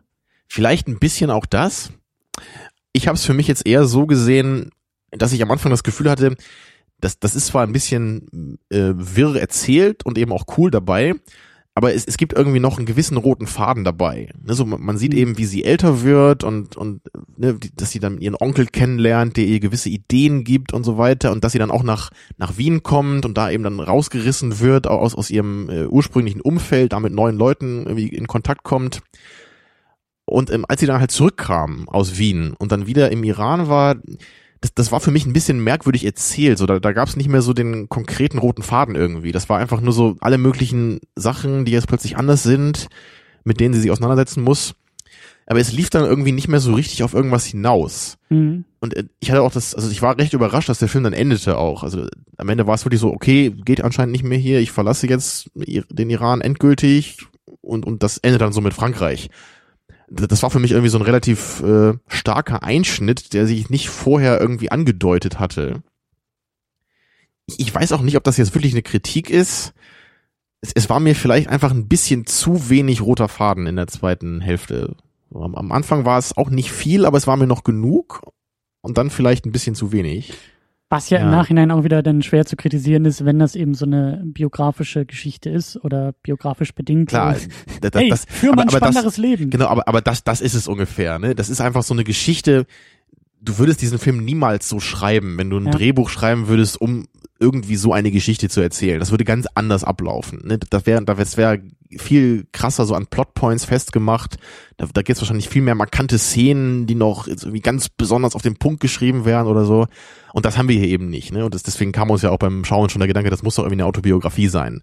Weil da auch manche Details so spezifisch waren, dass man sich gedacht hat, das muss doch einer erlebt haben, um auf diese Idee zu kommen, das auch so jetzt in dem Film äh, darzustellen. Ja, also manche Sachen, manche ähm, ja, manche Details in diesen sprunghaften Nacherzählungen ihres Lebens, obwohl sehr viele Lücken da waren und manche Sachen nur sehr grob waren, manche Sachen wiederum sehr, sehr detailliert. Irgendwie die Musikbands, die sie gehört hat und die Schuhe, die sie getragen hat und irgendwie die, die Art und Weise, wie irgendwie ihre, ihre Freunde irgendwie zu ihr waren und so weiter und so fort. Dass das schon irgendwie. Ja, also der Fokus war eben nicht so, wie man das in der normaleren Geschichte jetzt erwartet hätte. Ja. Aber insgesamt finde ich es auch eben klasse, dass der Film, der, der hat auch so eine ganz eigene Stimmung, so eine ganz eigene Atmosphäre, weil er eben trotz dieser ernsthaften Thematik, vielleicht war das auch wieder der Grund, warum ich dachte, da ist kein äh, so deutlicher Zeigefinger oder kein so, so, so einseitiger Zeigefinger, weil er eben auch so ein bisschen leichtfüßiger unterwegs war. Mhm. Also in manchen Stellen haben wir beide auch herzhaft gelacht und, und ähm, gerade auch durch den durch den Zeichenstil und wenn sie dann irgendwie manchmal so ein bisschen wütender unterwegs war oder dieser komische Hund, äh, der, der ja auch eher lustiger drauf war oder sie als Kind, was auch unglaublich charmant war, wie wie sie als Kind manchmal so dargestellt wurde. Und, ja, oder wie sie durch die Welt tanzt, so das ist immer immer knuffig gemacht. Ja. Ich glaube auch der der Aspekt hat mir am besten gefallen von dem Film. Diese diese Fähigkeit so so unglaublich elegant von von ernsthaft und und total unbeschwert lustig auch springen zu können und also auch so manche befremdliche Momente ihrerseits dann auch auch irgendwie, irgendwie lustig rüberzubringen, wobei man gleichzeitig weiß, dass es trotzdem was Ernstes ist, was sie gerade durchmacht. Ja. Äh, zum Beispiel, als sie sich irgendwie von ihrem Freund da getrennt hat in Wien und sich dann im Nachhinein vorstellt, was der doch für so ein Idiot war und den halt so ganz, ganz karikiert dann so in ihrem Geiste reproduziert. Ne? Sich, ja. sich ihn halt auch mal irgendwie, vorher war das halt so ein hübscher Typ so und danach hat er halt irgendwie schiefe Zähne und Schnodder in der Nase ne? und sie erlebt dann irgendwie nochmal so Sachen aus der Vergangenheit. Und ich meine, natürlich ist das halt eine schwierige Phase für sie und sie versucht das halt eben damit zu erarbeiten, äh, verarbeiten. Aber es war eben trotzdem halt total amüsant, das mitzumachen. Und das Einfach, einfach eine, eine schöne Art und Weise, das aufzuarbeiten in dem Film. Ja. Dass sie nicht irgendwie nur heulend auf einer Bank sitzt die ganze Zeit und mit irgendjemandem so ganz tonnenschwere Gespräche führt. Hätte man auch machen können, so, aber es, diese unbeschwerte, auch irgendwie so jugendliche Art, das anzugehen, ne, fand ich einfach total schön, so. Und vielleicht ist das auch, wie gesagt, der Grund, warum ich den gar nicht so preachy fand, wie, wie er hätte sein können. So, das ist eben, und das finde ich insgesamt auch sehr schön. Das ist so eine, eine, ähm, ja, das ist irgendwie, das ist so die ganze Zeit schwankt zwischen persönlich und politisch. Und das wir, ist vielleicht wir müssen echt mal Schindlers Liste gucken, weil, also ich will mal wissen, würde gerne mal wissen, ob du den preachy findest. Weil ich meine, im, im Grunde ist er das. Also der ist halt sehr manipulativ und preachy, aber es wirkt einfach total angemessen in Bezug auf das Thema, finde ich. Ja, ich meine, ja, hier. interessantes Ding, ja. Der Pianist ist es ja auch. Ja, der, gesagt, der ist ja sehr ähnlich in, in vielen Hinsichten wie Schindlers Liste. Und äh, als ich den gesehen habe, ging es mir danach auch erstmal ziemlich mies. Und Aber ist der nicht im, der ist doch auch mit dem Zeigefinger, oder? Ohne das jetzt negativ zu meinen. vielleicht muss ich diese Metapher des Zeigefingers Ja, noch mal ein wenig überdenken. Vielleicht werfe ich sie auch zu leicht. Äh, Oder, oder ich verstehe sie nicht richtig. Ich weiß es nicht. Ja, Aber ich, müssen wir jetzt nicht nochmal aufmachen. Wir haben ja eben schon darüber geredet, aber ja. vielleicht ist der Zeigefinger auch nicht clever. Vielleicht, meine vielleicht ich meinst du das. Vielleicht meinst du so dieses, oder das, das Brecheisen vielleicht eher, ne? Der das, Holzhammer mal wieder. genau, sowas meinst du wahrscheinlich. Ja. Und, und hier war es eben, es war elegant verpackt, ne? Mit, mit intelligent äh, konzipierten Momenten, Ja. einem artistischen Stil, das Ganze anhand einer persönlichen Geschichte erzählt. Wahrscheinlich meinst du das, dass dir das deswegen eben eleganter vorkam, als jetzt irgendwie, ne, wie im Dokumentarfilm genau zu gesagt bekommen, so das ist passiert und das ist schlimm, etc. Ich glaube auch. Oder wie ich früher in der Schule mal, da hatten wir mal so einen, äh, so einen Lehrfilm über, über Hitler gesehen und da wurde sogar die Stimme verfremdet von ihm. Da haben sie dann teilweise so Reden in so in, in, in langsameren Tempo abgespielt. Und da, ich meine, da meinte mein Lehrer dann auch so, das war jetzt halt auch ein bisschen Unsinn in dem Moment, weil man das halt mit jedem so machen könnte. Ja. Und das würde ich dann auch sehen, so, hey Leute, das ist Hitler, der ist böse. Ne? Und das wäre dann für mich, glaube ich, das, was du so kritisieren würdest. So dieses, das Negative nochmal zu überspitzen, damit auch jeder Typ, der in der letzten Reihe sitzt und halb schläft, noch versteht, oh Gott, da ist Hitler, der ist böse. Ich glaube, ich glaube, das ist es ja. Haben wir das Ähm, dann doch noch ein bisschen aufgeklärt. Wie sieht's denn aus, um so langsam aus auch auch von dem Film sich zu lösen? Wie sieht's denn so aus mit mit politischen Filmen? Also die Frage ist ja, ist persönliche Geschichte, politische Geschichte, natürlich irgendwie beides. Aber dieser politische Aspekt ist, ist spannend und auch nicht unbedingt häufig bei uns, glaube ich, bisher dabei gewesen. Also wir Mhm. erinnern uns an Argo. Ja, der jetzt nicht wirklich schwierig. Der Also, der, halt der war für mich jetzt kein großer politischer Film, ne? Das Nein, war nein, eher so das der- Setting. Ne? Genau, aber er, ist, er, er behandelt halt auch politische äh, Verhältnisse und ist natürlich eben durch ähm, das gleiche Setting sehr nah oder oder thematisch nah bei diesem Film. Aber ich glaube so, das was noch am ehesten irgendwie in Anführungszeichen politisch ist, was wir was wir glaube ich öfter mal gesehen haben, sind, ist halt so die Drogenthematik, oder? Was ja nicht politisch ist, aber äh, als vielleicht schwereres, äh, gesellschaftlicheres Thema. Ja, äh, nicht nennen ist. parteipolitisch und nicht irgendwie systempolitisch, aber ja schon irgendwie Ja, aber gesellschaftlich ist ja nicht gleich politisch. Es ist verwandt, aber nicht deckungsgleich. Aber in beiden Fällen gibt es übergeordnete Themen, die, die Mhm. mehr machen aus dem Film, als einfach nur Unterhaltung zu sein. Ja, oder auch mehr machen, als nur eine Charaktergeschichte zu erzählen, also nur in Anführungsstrichen, ne, Ja. sondern eben auf ein größeres Thema abzielen. Ja. Also ich musste halt, wie letzte Woche auch schon kurz erwähnt, also heute oft an Waltz with Bashir denken, der ein Jahr später rauskam, ne, 2008 haben wir gerade nochmal nachgeschaut, Mhm. und der diesen, diesen israelischen Einmarsch in den Libanon behandelt. Also auch so ein, so ein Kriegsthema und das wird da aus einer Sicht von so einem Soldaten erzählt. Ist auch so ein autobiografischer Film, also glaube ich auch von dem Regisseur. Diese Geschichte wurde, glaube ich, selbst erlebt von ihm auch, wenn ich mich jetzt nicht irre. Mhm. Also und der war eben auch sehr ähnlich gemacht. Er hatte auch diesen sehr äh, ikonischen Zeichenstil und auch viele groteske und äh, befremdliche Momente. Ja, und der Protagonist hatte auch immer so einen wiederkehrenden Albtraum, wo er so von Wölfen äh, verfolgt wird, die dann auch so Menschen zerfleischen und so. Also das ist, das war schon auch so eine so eine ähnliche Erfahrung, würde ich sagen, wie der Film heute. Nur dass das äh, Waltz with Bashir am Ende nochmal für ein paar Minuten ganz krasse Realszenen hatte, Mhm. wo man da dieses eine Massaker wirklich gesehen hat und dann auch wirklich so verstümmelte Leichen da gezeigt wurden. Das hat dem Ganzen dann nochmal so die Krone aufgesetzt. Ja, also im Großen und Ganzen waren die Filme für mich so, so ähnlich. Glaube, ich fand den Persepolis noch ein bisschen besser, weil mir der Zeichenstil noch, noch mehr gegeben hat und ich den noch charmanter und intelligenter fand. Mhm. Aber ähm, wie gehen wir so mit diesem, mit diesen politischen Aspekten irgendwie um? Ich meine, gut, bei, genau. bei richtig, in Anführungszeichen, bei politisch-politischen Filmen, äh, so wie jetzt, haben wir einfach auch das Problem, wie sehr sind wir mit der Geschichte und mit dieser, mit dem politischen Aspekt auch vertraut? Wie viel muss man uns irgendwie erst erklären? Genau, das, das ist auf jeden Fall schon mal ein sehr großer Unterschied für mich persönlich zumindest, wenn ich einfach einen Film über den Zweiten Weltkrieg habe, da, da kennt man sich einfach gut mit aus. Das hat man in der Schule oft besprochen. Das kommt in vielen Filmen vor. Jeder weiß wahrscheinlich ungefähr, wie der Zweite Weltkrieg abgelaufen ist, was da für Probleme aufgetaucht sind, etc. Ja. Aber wenn es jetzt um, um, um Konflikte im Iran geht, da hat man vielleicht mal peripher von gehört, so, aber ich meine, ich kenne mich damit halt überhaupt nicht aus. So, ich, ich weiß, dass es da mal Ärger gab und dass das immer noch ein schwieriges Land ist. Aber ich kann halt nicht sagen, wer da wann genau gegen wen gekämpft hat und wann da welche Revolution war und was das ja. genau jetzt innerpolitisch verändert hat und das macht das Ganze eben ein bisschen schwierig. Und das, das hatten wir bei Argo, glaube ich, auch angesprochen. Der, der Film fängt ja da auch an mit so einer kurzen Montage von dieser Revolution. Und man sitzt da eben vor und kriegt das alles in fünf Minuten präsentiert und weiß gar nicht, wer da irgendwie was gemacht hat und was das alles für Auswirkungen hatte. Ne, bei Argo war es eben auch nicht so wichtig, weil man nur das Setting brauchte so. Ne? Okay, da war gerade Revolution, diese Botschaft wird gestürmt, ist okay. Ja, ne, hier ja eigentlich ähnlich ja, hier wird ja auf jeden Fall auch mehr Zeit dann dafür aufgewendet, uns ein bisschen was zu erklären, ne, was da jetzt genau passiert und was das noch, also die Auswirkungen erlebt man auch noch ein bisschen mehr. Man wird die nicht einfach nur erzählt bekommen hier. Mhm. Ja, aber, aber dennoch bleibt immer noch der Blick von außen und man, man weiß einfach nie so genau, ne, ob, ob das einfach stimmt, was da erzählt wird. So man, man ist natürlich meistens wohlwollend und glaubt dem Film. Aber ich meine, letztendlich haben wir überhaupt nichts, äh, was uns da irgendwie ne, so ein bisschen eine, eine größere Fundierung gibt. Das könnte auch alles total übertrieben dargestellt worden sein. Und man weiß es einfach nicht. Ne? Man muss sich irgendwie darauf einlassen und trotzdem seine kritische, seine kritische Distanz bewahren, würde ich mal sagen. Mhm. Ja, und im, Grunde kann man das halt erst richtig bewerten, wenn man mehrere Quellen hat, die sich mit diesem Thema befasst haben und man langsam irgendwie dann so eine Art Meinung sich bilden kann. Mhm. Und das macht die ganze Sache für mich auch immer etwas schwierig also oft will man ja Filme auch gucken, einfach um wie lockere Unterhaltung zu bekommen in erster Linie. Und das geht jetzt halt bei sowas überhaupt nicht, würde ich mal sagen. Da muss man wirklich immer voll dabei sein.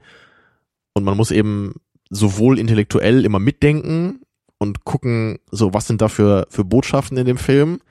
Und außerdem muss ich natürlich trotzdem meinen mein Nerv für die Optik jetzt auch haben, bei, bei, bei so einem sehr visuellen Film, was jetzt auch nicht immer der Fall ist. Mhm. Also was mir gerade noch einfällt, ist Blood Diamond zum Beispiel. Hast du den mal gesehen? Ja. Bei dem ähm, wusste ich nämlich auch nicht so richtig, äh, was ich damit machen soll. Einerseits hat er ja auch ein relativ ernstes Thema mit, mit auch mit diesen Kindersoldaten in Afrika, ne, diese, diese Diamantengeschichte so. Aber andererseits hatte der dann eben so ganz äh, Hollywood-typische Action-Szenen zwischendurch und dann so eine, so eine Liebesgeschichte mit, mit Leo und Jennifer Connelly und das, das war für mich so eine ganz abstruse Mischung. Ich, ich hatte immer das Gefühl, der Film springt immer so hin und her zwischen Action und Drama. Ne, einerseits haben wir so dieses ernste äh, Afrika-Thema und dann plötzlich irgendwie explodierenden Autos zwischendurch. Und ich dachte, was, was, was will der Film von mir? Soll ich jetzt irgendwie einen, einen Action-Thriller hier gezeigt bekommen oder will ich irgendwie so ein, so ein Drama, ne, was sich mit politischen Themen befasst? Und das ist für mich dann oft schwierig, wenn das irgendwie so ne, zusammenkommt. Das ist ja auch so ein bisschen dann das Problem, es ist schwer zu definieren, was ist eine Dokumentation, aber wir haben ja jetzt, oder Blood Diamond ganz besonders, ist ja halt nur mein Spielfilm. Der verhandelt zwar politische Themen, aber er will ja eben nicht eine Dokumentation sein und er will ja eben schon auch irgendwo unterhalten und ist halt eine große eben, Produktion. Da ist halt mehr Geschichte dabei, ne? das ist auch viel das Setting dann, geht ja. auch um Charaktere mehr. Ne? Aber bei Persepolis so, das ist ja, das fühlt sich ja anders an, auch wenn es keine Dokumentation ist aber das, das ist so schwierig, ne? Also weil dieser Walters Bashir, der gilt ja auch so als Dokumentation, was mir irgendwie auch nicht, nicht im Trauma eingefallen wäre, den so zu nennen. Ich finde es halt eben am aller, aller schwierigsten, so wie bei Argo, wo es dann irgendwie heißt, ja, basiert auf wahren Begebenheiten. Weil das ist dann wirklich echt so schwer überhaupt zu erkennen. Also A musst du dann erstmal die, die Rahmenbedingungen, die historischen Rahmenbedingungen äh, wenn, wenn du die halt schon nicht hast, dann hast du, finde ich, noch mehr die Arschkarte, um irgendwie dann auch zu sehen, okay, was könnte jetzt davon übertrieben sein und was könnte jetzt passiert sein und, und, und so weiter. Und dann hast du aber immer noch das Problem, wie viel weißt du von dem konkreten Fall? Und das klärt sich dann meistens ja erst Wochen, Monate später irgendwie nach dem Film auf, wo dann äh, Berichte und, und wo recherchiert wird und wie viel war jetzt tatsächlich davon wahr und wie viel nicht. Und das finde ich macht das echt. Ja, und das ist auch immer so dieses, wenn das dann verfremdet wird und wenn dann mehr Action da reingepackt wird, also ich weiß halt noch bei Argo ganz am Ende, da flüchten ja, sie ja gut, mit das so war ja klar. Ne, da, da flüchten sie mit dem Flugzeug und auf der Landebahn kommen noch so die Geländewagen mit den Maschinengewehrsoldaten hinterher und in echt sind die halt einfach losgeflogen und haben es halt geschafft. So, da, Ja. da, da gab es halt nicht irgendeine Verfolgungsjagd noch. Und das finde ich immer so ein bisschen blöd dabei, weil wenn man schon dieses reale Setting hat, dann, dann erwartet man ja eigentlich, dass man zumindest danach ein bisschen mehr Ahnung davon hat. Aber wenn man sich jedes Mal fragen muss, ob das wirklich irgendwie ansatzweise so zugegangen ist, wie das, was man gerade sieht, ähm, hilft das halt überhaupt nix. So, ne? dann, dann musst du eher noch aufpassen, dass du keine falschen vorgefertigten Meinungen so bei dir selber entwickelst. Ja. Und dann würde ich jetzt persönlich, glaube ich, lieber sagen, dann denk dir doch lieber eine Geschichte völlig aus so, und zeig mir die. Oder mach halt eine Geschichte völlig real. So, aber diese Mischung ist schwierig. Das fand ich halt irgendwie jetzt hier bei Persepolis auch ganz interessant, weil dadurch, vielleicht ist es auch ein billiger, billiger Ausweg aus dieser Problematik, weil dadurch, dass es halt so runtergebrochen auf diese, auf diese persönliche autobiografische Geschichte ist, sind die Fakten drumherum eigentlich relativ egal und der Film ähm, streut ja auch gar nicht so viele Fakten ein. Das macht er am Anfang ein bisschen und dann geht's ja eigentlich, also wir, wir sehen ja alles aus ihrer Perspektive und es ist egal, wer in Person jetzt an der Macht ist oder nicht. Es geht halt eher um die Tendenzen, um die Strömung. Ja, und es geht um, vor allem um ihr Erlebnis dieses Genau. Regimes. Und das, ja, da kann man sagen, der Film macht es sich einfach. Oder man sagt, was ich jetzt glaube ich eher sagen würde, der Film umschifft dieses Problem vielleicht ganz elegant. Ne, Und der ergreift eben auf diese wahren Erlebnisse der Autorin zurück, ne, was, was deswegen eben dann so eine, ist halt ein persönlicherer Umgang damit. Und darauf kann man sich wahrscheinlich in dem Film auch eher einlassen, glaube ich, als wenn man jetzt immer so die ganze Zeit Fakten an den Kopf geworfen bekommt und versuchen muss, das alles so aneinander zu puzzeln. Und das, deswegen ist, glaube ich, also ich glaube, ein Film sollte eher so eine Art Gedankenanstoß äh, geben oder eben eine persönliche Geschichte innerhalb äh, dieser Materie erzählen und nicht, nicht versuchen, jetzt wirklich diese ganzen politischen Vorgänge so äh, umfassend äh, wiederzugeben. Das äh, meinte auch neulich ein Dozent in einem ähm, Seminar zum Thema Dokumentation, dass es irgendwie ein Dokumentarfilmer gibt oder gab, der irgendwie ähm, nicht interessiert war an den, an den historischen, also der, der sozusagen keine historische Dokumentation gemacht hat, sondern es ging ihnen immer um die Erinnerungen und, und Eindrücke der Menschen aus der Zeit. Das war dann irgendwie so die Frage, so, warum machen sie denn irgendwie keine Dokumentation zum Mauerfall, wo er gesagt hat, in 30 Jahren kann ich eine machen, weil dann wird's interessant, wie die Leute aus der Zeit sich dran erinnern und eben nicht, wie die Mauer gefallen Das ist bestimmt äußerst kontrovers, ne, weil man gerade als Historiker natürlich auch sagen kann, wenn man sich nur auf äh, Zeugenaussagen beruft, ist da auch ein sehr hohes Risiko, dass da einfach vieles von nicht stimmt oder Menschen das anders empfunden haben, Klar, als aber es wirklich aber war. es geht ne? ja eben gerade bei ihm darum, nicht die Ereignisse zu dokumentieren, sondern die Menschen Klar. und die Erinnerung an die Ereignisse. Und so ein bisschen ist es hier ja auch. Dadurch, dass wir diese persönliche Perspektive haben, geht's weniger um die exakten Mhm. Ereignisse als vielmehr ihre Wahrnehmung und ihre Gefühle. Ja, und, Und- und, und- vor allem das, was es mit ihr macht, ne, was das eben auch für eine Person aus ihr macht, ist ja auch interessant dabei. Ja. Also man, man erkennt ja relativ früh so dieses Rebellische, was sie entwickelt, ne, dass sie diese westlichen Bands eben hört zum Beispiel, also eigentlich nur, um sich halt eben abzugrenzen, um so ihr eigenes Leben ne, in diesem, in diesem Regime zu haben. Und ich glaube, das war auch eine der, der schönsten äh, Metaphern in dem Film irgendwie, ne, oder also auch, auch eine der wichtigsten Botschaften, glaube ich, was da was mit ihrer Großmutter da angesprochen wurde, ne? Da geht's ja immer darum, dass äh, wie sie ihre Großmutter irgendwie irgendwelche Blumen überpflückt morgens und die irgendwie in ihrem, in ihrem BH versteckt, Mhm. damit sie halt eben gut riecht oder so. Ne? Und das ist ja genau, also das ist ja eigentlich ein interessantes Bild für die Art und Weise von Leben, wie du eben in diesem Regime äh, agieren musst. Du musst halt versuchen, so deine, deine persönlichen Dinge irgendwie in dir zu halten, die zu verstecken. Und du kannst sie eben nur, nur rauslassen, wenn du alleine bist oder wenn du unter Gleichgesinnten bist und, und draußen müssen eben alle eine Maske ja. tragen Ja. Ne? oder den Schleier eben. Ja. Also so draußen sind im Grunde alle so anonym, aber wenn sie dann in den eigenen vier Wänden sind, wenn sie sicher sind, nur dann können sie wirklich so ihr so aufblühen quasi, ja, wie diese Blumen eben in diesem in dieser Metapher. Ja. So endete der Film, glaube ich, auch. Ne? Da, da wurde diese Geschichte ja nochmal kurz erzählt. So, sie sagt ja nochmal, ne, wie ihre Großmutter das immer gemacht hat und dann kommt der Abspann. Ja. Also daran erkennt man, dass das eben, glaube ich, so der die, die wichtigste Note ist, hätte ich jetzt so gesagt, weil das, weil das das einzige Thema war, was wirklich explizit zweimal so ausformuliert wurde. ne? Also diese Geschichte, die sie da erzählt. Ja. Tja, was ich eigentlich noch kurz fragen wollte, bevor wir äh, zu dieser Diskussion gekommen sind, nur ganz kurz, war mit, mit diesem visuellen Stil, ob das generell was ist, was du gut findest in Filmen. weil wir, ich erinnere mich, wir haben dann kürzlich Awakening Live geguckt, privat. und ich weiß nur, dass mir der visuelle Stil da irgendwie nach 30 Sekunden extrem zum Hals raushing und das auch nur noch schlimmer wurde mit im, im Laufe der Zeit. Und ich fand es also auch so schön, dass ich mit, ich habe mit, mit, mit, meiner Freundin geguckt und sie hat halt wirklich die Augen zugemacht, weil sie das so anstrengend fand mhm. und dem Film überhaupt nicht mehr folgen konnte, weil das alles gewackelt hat und geblinkt hat, so ja, ja, spielt im Traum, bla bla. Aber ich fand es halt einfach nur unangenehm, das zu erfahren. Und heute war das eben ganz anders hier. Am Anfang bei Persepolis ähm, war ich auch etwas. Mh, hm, also mir ist aufgefallen, dass der Film sehr, sehr simpel animiert war. Das kennt man ja auch mhm. manchmal aus diesen, aus diesen äh, Hollywood Zeichentrickgeschichten, also gerade irgendwie diese, diese Comic-Serien oder damals hier Superman und Batman hast du ja, glaube ich, auch geguckt, als man irgendwie noch Kind war. Wenn man sich das heute anguckt, ist es erstaunlich, wie simpel die animiert sind. Also Animation wirklich im Sinne von Bewegung.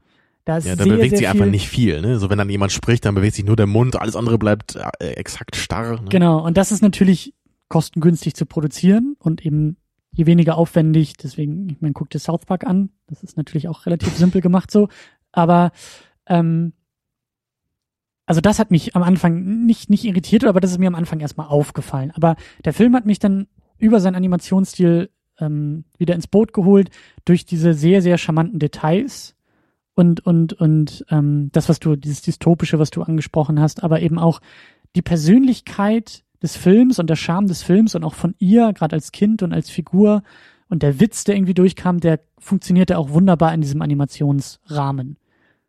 Und ähm, also deshalb, also mir hat Persepolis sehr, sehr gut gefallen. Ja, und also ich würde auch sagen, er funktioniert nicht nur, sondern er funktioniert gerade deswegen so gut. Ne? Also ja. Gerade dadurch ja.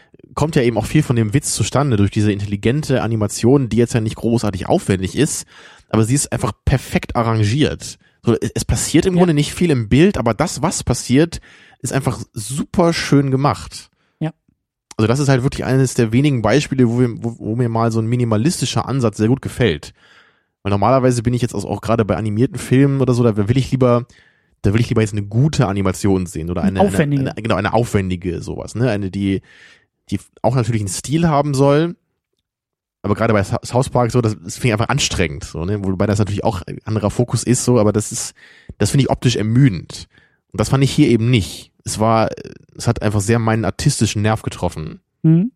Aber wenn das jetzt in so einem, sagen wir mal, es wäre halt ein Film, wo es nur um irgendeine Geschichte geht, die unterhalten soll, meinetwegen, dann wäre mir das, glaube ich, äh, ein bisschen sauer aufgestoßen, wenn dann nicht mehr gemacht worden wäre mit der Animation.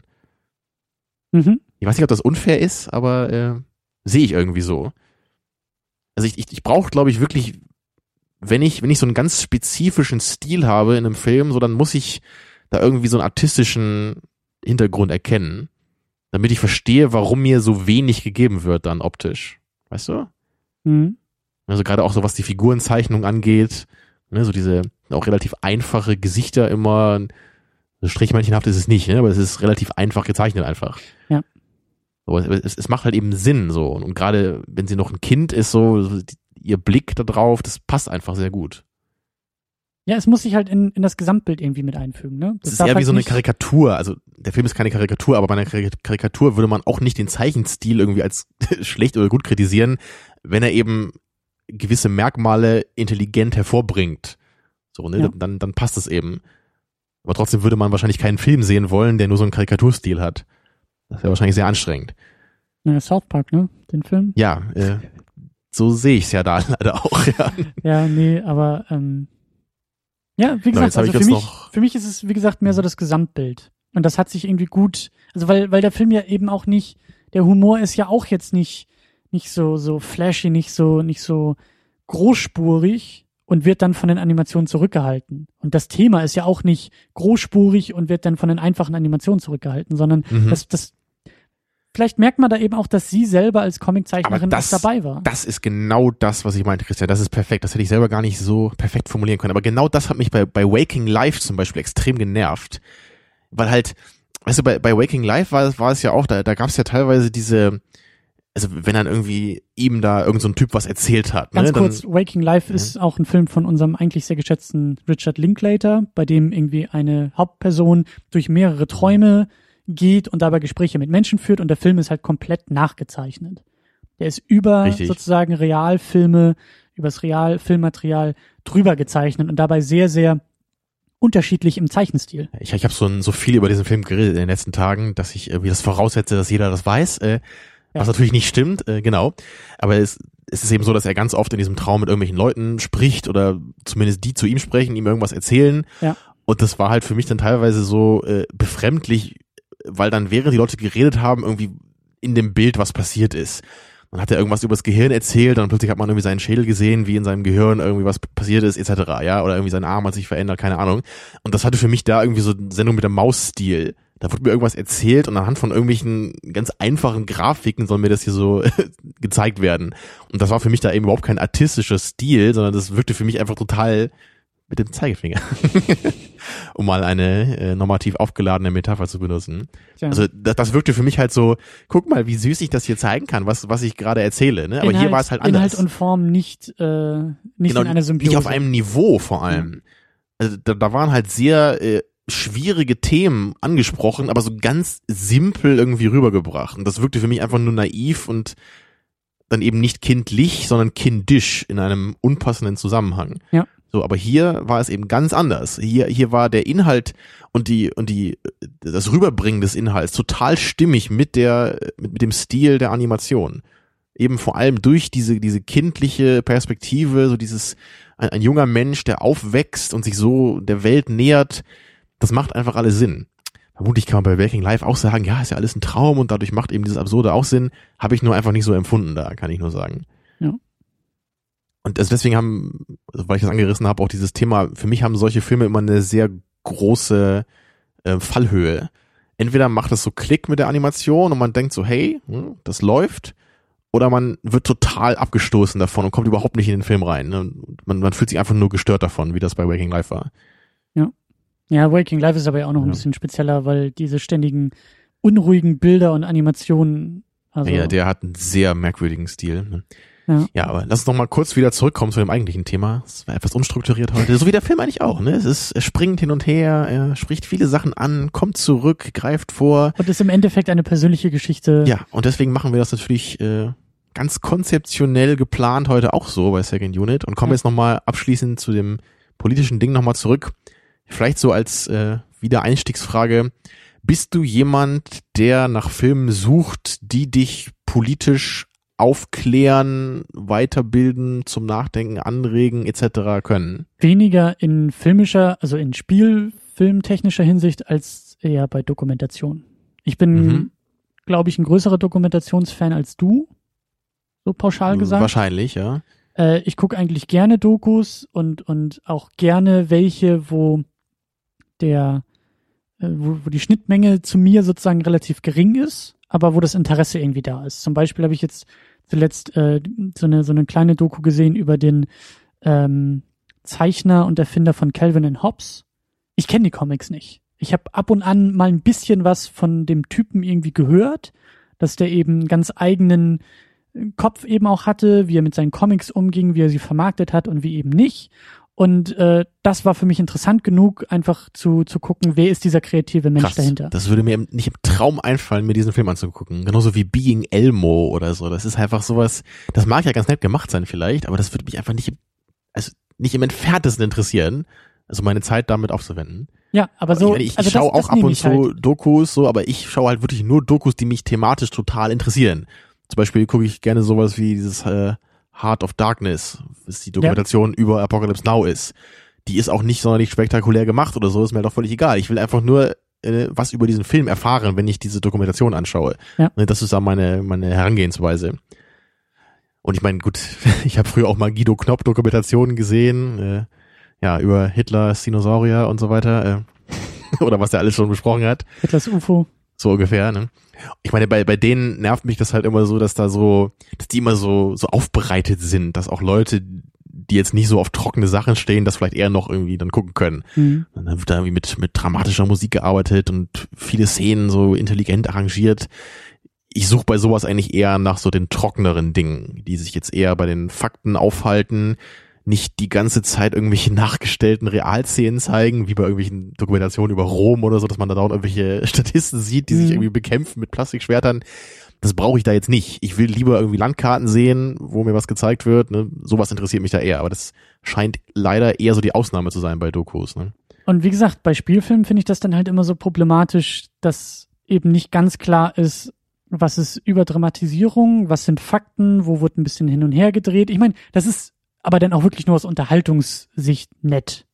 Das ist wirklich, äh, äh, weiß ich nicht, also da stelle ich ganz andere Ansprüche. Ich würde jetzt nach dieser, nach dieser, nach diesem Film, nach Persepolis jetzt irgendwie nicht äh, sagen können oder, oder mir anmaßen können, äh, die Situation im Iran heute und damals irgendwie bewerten zu können, aber zumindest irgendwie diese, diese persönliche Perspektive und diese persönliche Geschichte hat mir doch auch ein paar Denkanstöße mitgegeben, völlig klar. Aber eher mhm. aus dieser menschlichen Perspektive als aus dieser übergeordneten historischen Perspektive. Ja, da gehe ich genau mit dir. Ich, ich kann auch sagen, ich, ich würde mir überhaupt nicht zutrauen, da jetzt eine Meinung zu, zu haben eine Tendenz vielleicht und auf jeden Fall bin ich auch jetzt motiviert, mich noch mehr mit dem Thema auseinanderzusetzen und vielleicht da echt ja. mal zu gucken, gibt's da vielleicht eine Dokumentation drüber, ne, die das irgendwie in zwei, drei Stunden vielleicht alles ein bisschen strukturierter aufarbeitet, so genau diese historischen Ereignisse mal durchgeht und was genau sich da verändert hat in dem Land. Ja. Also das hat der Film auf jeden Fall geleistet, dass mich das interessiert hat. So. Also das ist halt schon was, was solche Filme, glaube ich, auch dann leisten können und wahrscheinlich auch nicht viel mehr. Ich glaube, ich glaube, mehr wird einfach schwierig, so allein von der Laufzeit ne, und, und von der Verarbeitung in einem Spielfilm irgendwie. Ja, und dann eben die, die Diskrepanz zwischen Fiktion und Wirklichkeit. Das ist dann irgendwie so ein Minenfeld, glaube ich. Ja. Da sollte man sich wahrscheinlich lieber so an diese persönlichere Geschichte halten, mit dem Anspruch, so Problembewusstsein zu entwickeln. Ich glaube aber, aber keine auch, Lösungen oder so. Ich glaube aber auch, dass das noch so eine Diskussion wäre, die wir äh, noch mal im Kontext von einer von einer Dokumentation führen könnten, wenn wir irgendwie eine finden, die die gut in dieses in, in dieses Ding reinpassen würde. Jetzt nicht unbedingt ja. eine Dokumentation über den Puppenspieler von Elmo. Das wäre jetzt vielleicht nicht unbedingt der beste Film, aber ich glaube schon, dass es noch noch weitere Vertreter gibt. Wahrscheinlich. Die, die, ja. die die wir, also zu denen wir dann so eine Diskussion nochmal führen könnten, ja. Ein Punkt vielleicht noch von mir, der mir auch recht wichtig ist. Ich persönlich habe mit vielen Spielfilmen, die so politische Themen irgendwie haben, auch gewisse Probleme. Also zum Beispiel, wenn es irgendwie um Apartheid geht, bin ich oft so dabei, dass ich so ein bisschen abgestoßen bin davon. Also es, es liegt halt vor allem daran, also bei, bei Themen, die halt für mich völlig klar sind. Sowas wie Apartheid zum Beispiel. Das ist einfach nur, das ist halt für mich einfach nur völlig dämlich, so. Wenn halt irgendwelche Konflikte in dem Film auftauchen, weil der eine schwarz ist, das ist dann zwar Realität und äh, traurige Realität, aber ich finde das irgendwie so unergiebig darüber nachzudenken, weil ich halt einfach nur sehe, ja, der Typ wird halt irgendwie schlecht behandelt, weil er schwarz ist und das, das finde ich halt so dämlich einfach nur. Und ich, ich, ich weiß halt irgendwie nicht, ich, ich kann da nicht großartig drüber nachdenken, weil für mich die, sich dieses Problem überhaupt nicht stellt. Ne? Ich meine, klar, dieses Problem existiert in der Welt, aber für mich überhaupt nicht. Für mich ist das Problem einfach nicht relevant. Wenn ich einen schwarzen Menschen treffe, ist der für mich genauso wertvoll wie irgendjemand anders. Oder ob der aus dem Iran kommt oder sonst wo. Das ist halt was, ich habe nicht das Gefühl, ich kann persönlich daran wachsen, wenn ich mich mit so einem Thema auseinandersetze. Äh, Mhm. Zwei Punkte dazu. Das mag vielleicht zum einen daran liegen, dass du das auch in der Schule schon durchgeprügelt bekommen hast. Also ja, ich kann mich dran erinnern, wenig, dass das, also. also bei mir war das im Englischunterricht öfter Thema und äh, solchen Themen, die man irgendwie durch schulische Bildung irgendwie mitbekommt, hat man Wir haben eigentlich nur Nationalsozialismus behandelt, immer und immer wieder. Aber auch im Englischunterricht zum Beispiel? Also wir haben, glaube ich, nie so richtig darüber geredet, also kann ich mich okay. nicht dran erinnern. Ähm, und zweitens, äh, und das ist vielleicht dann viel eher der Punkt, der dann auch so ein Spielfilm und auch, auch eine Dokumentation, aber vielleicht sogar eher noch den Spielfilm irgendwie äh, äh, sinnvoll irgendwie ausfüllt. Du bist halt auch nicht in dieser Perspektive. Du hast halt auch, also du bist halt ein weißer Deutscher. Du hast überhaupt nicht das Problem Klar, der Apartheid in irgendeiner stimmt, Form ja. in deinem Leben äh, äh, überhaupt spüren müssen. So, das Thema ist halt weit, sehr weit von dir weg, also von deiner Lebensrealität. Und ähm, trotzdem könnte es da dann doch auch Dokumentation oder eben, wie gesagt, eher fiktive Geschichten aus einer dir fremden Perspektive, so wie jetzt im Grunde genommen einer uns fremden Perspektive geben, die uns dann aber trotzdem wieder wieder etwas bringt, nicht auf Faktenseite, sondern eher auf dieser emotionalen menschlichen Seite. Ich meine, ich ja, habe keine das, Ahnung, das wie es ist, als Frau im Iran äh, in den 70er und 80er Jahren aufzuwachsen. So diese Erfahrung würde ich niemals machen können. Aber ich kann mich zumindest über über äh, äh, ja, Erzählungen dieser Erfahrung vielleicht ja. annähern oder widmen. Es, oder es ist auch sehr schwierig, das jetzt also auf, auf kurze, auf eine kurze Diskussion runterzubrechen, ne? Und ja. dass ich jetzt irgendwie nicht komisch rüberkomme. Und, und also da, da stimmt ja, was du sagst. So diese Erfahrung kann man eben vermitteln. Ne? Und das ist ja auch ein Wert, den diese Filme leisten können. Ähm, ich, ich bin aber, glaube ich, einfach da dann oft zu sehr Philosoph, möchte ich mal sagen, um, um mich, um so eine stark, so, um so viel aus dieser Erfahrung ziehen zu können. Also manchmal schon, aber das ist, also ich meine, bei diesem Iran-Thema zum Beispiel ist es so, ich habe halt noch nie einen Film darüber gesehen. Deswegen hat mich das auch sehr interessiert. Wenn ich jetzt 20 Mal einen Film sehen würde, der mir immer nur so eine Erfahrung gibt, ja. finde ich es schwierig. Und gerade bei Apartheid ist es eben so, das wird halt ganz oft thematisiert in Filmen. So mal mehr und mal weniger. Das ist ganz oft irgendwie so ein Faktor dabei. Und das, das finde ich einfach irgendwann so ein bisschen, bisschen anstrengend, weil ich das Gefühl habe, das, das gibt mir nicht mehr. Ich, ich kenne das Problem. Ich weiß, dass es äh, früher noch mehr bestanden hat als heute, aber immer noch schwierig ist. Und ich, ich, ich will das irgendwie nicht immer und immer wieder sehen weil ich persönlich einfach damit nichts machen kann. So, es ist einfach für mich kein Problem und ich, ich habe sogar das Gefühl, langsam irgendwie verstehen zu können, wie ungefähr das wohl so ist. Und da gibt's ja auch so Filme wie äh, In the Heat of the Night zum Beispiel mit Sidney Poitier, wo er, nicht, ob du den kennst, auch so ein Klassiker, nee. wo er dann auch so als, als Detective so in den Südstaaten ermitteln muss, als schwarzer Detective in den 60ern und dann mit total viel Gegenwind eben konfrontiert wird. Keiner nimmt ihn da ernst, ne? alle behandeln ihn irgendwie überhaupt nicht respektvoll obwohl er da eben nur diesen, diesen Mord aufklären soll. Ne? Also sehr, sehr bekanntes Beispiel dafür. Ist nicht dieser Mississippi Burning, Burning, da geht's doch auch darum, den ich noch nicht ja. gesehen habe. So, das ist, also ich, ich meine, wenn das ein Setting ist für eine tolle Geschichte, kann das ja auch wieder funktionieren. Aber es ist nur so, dass ich einfach dann nicht das Gefühl habe, ich kann da irgendwie was draus lernen. So, also bei Apocalypse Now, so, das ist halt ein Film, der ist halt total philosophisch, weil der ein Thema behandelt, so das Gute oder das, das Böse im Menschen, das ist halt nicht so einfach aufzuklären. Da kann man auch 20 Filme zugucken, weil das immer wieder neue Perspektiven beleuchten kann, ne, so den, den Fokus irgendwie ändern kann. Aber so diese Apartheidsgeschichte ist im Grunde einfach nur, die Lösung ist halt, ja, ihr sollt es halt nicht machen, weil es dämlich ist. das ist halt ganz blöd und platt zu sagen. Ich hoffe, du weißt ungefähr, was ich meine. Ja, mhm. aber ich will das, ich will die Diskussion jetzt auch nicht noch, noch Ewigkeiten weiterführen, aber ähm, so einfach ist es halt eben auch nicht. Natürlich nicht, aber und, für mich persönlich in moralischer Hinsicht ist es halt so einfach, weil es für mich kein Problem ist. Ja, aber da ist halt eben das, das Ding, bei solchen Themen, bei solchen gesellschaftspolitischen Themen oder wie auch immer man das nennen will, äh, da bringt einem die Philosophie in meinen Augen auch nicht so viel weiter, weil es eben gerade nicht um philosophisch allgemeine Überbauten geht, sondern um, ja gut, in gewisser Weise schon auch dann wieder philosophisch um den Menschen selbst. Es geht und, vor allem um Gewöhnung, ne, um gewisse Handlungsstrukturen, die so implementiert sind. Ja, und vor allen Dingen, also was, was, was ich halt eben sehr, sehr interessant finde, ist bei dieser ganzen Feminismusdebatte eben gerade dieses Thema, also beispielhaft an der Feminismusdebatte, eben gerade dieses Thema von, das ist überhaupt nicht meine, meine Lebenswelt auf dieser Seite, aber es betrifft meine Lebenswelt, weil ich in die andere Lebenswelt ja hineinwirke. Mit meinem Verhalten, mit meinem Denken, mit meiner Gewöhnung, mit meiner Erziehung, mit der Gesellschaft, in der ich aufwachse. Und um sowas geht's ja eigentlich auch bei solchen, bei solchen Filmen und bei solchen Themen, auch jetzt hier.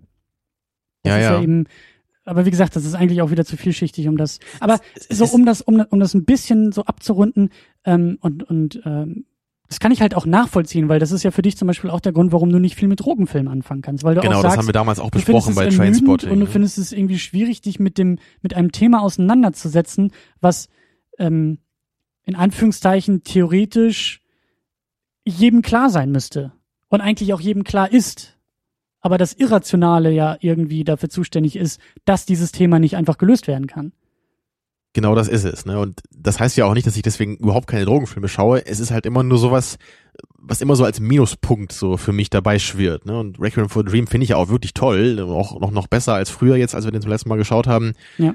Aber es ist immer so, also gerade auch bei Trainspotting, der ist ja auch toll gemacht und bringt das auch intelligent irgendwie rüber aber es ist trotzdem immer so ein bisschen so dieses Desinteresse da bei mir. Und irgendwie so, es ist, es ist so diese Hemisphäre, mit der ich nichts zu tun habe, die in meinem Leben auch völlig irrelevant ist und die ich für mich selber einfach auch schon gelöst habe. So, ich habe nichts mit Drogen am Hut. So, das Thema ist für mich erledigt. Ne? Ja. So, so bin ich da, glaube ich, einfach in dieser Hinsicht. So, ich, ich, es gibt ja auch eine Menge Themen, die mich eben auch sehr stark berühren. Und bei dem Feminismus ist es wahrscheinlich auch eher dann so, ne, genau das, was du sagst, das, das kommt jetzt so in Deutschland auch mehr noch so in dein Leben rein als irgendeine Apartheidsdiskussion. Das ist halt in Amerika wahrscheinlich was anderes, wenn du da irgendwie in den Südstaaten ja. lebst. So, das ja. ist dann eine andere Lebenswelt. Ja. Und wenn ich da leben würde, wäre es vielleicht auch anders. Ne? Ja. Naja, aber ich, ich habe da, glaube ich, immer noch so, bei, bei vielen Filmen habe ich irgendwie den Anspruch dann, wenn die wirklich ernsthafte Themen behandeln, dass ich irgendwie daran wachsen kann, wenn ich die schaue. Und bei Apocalypse Now sage ich das so. Und auch irgendwie bei Oldboy oder so ist das einfach so, ich habe das Gefühl, ich werde moralisch in diesem Film irgendwie weitergebracht.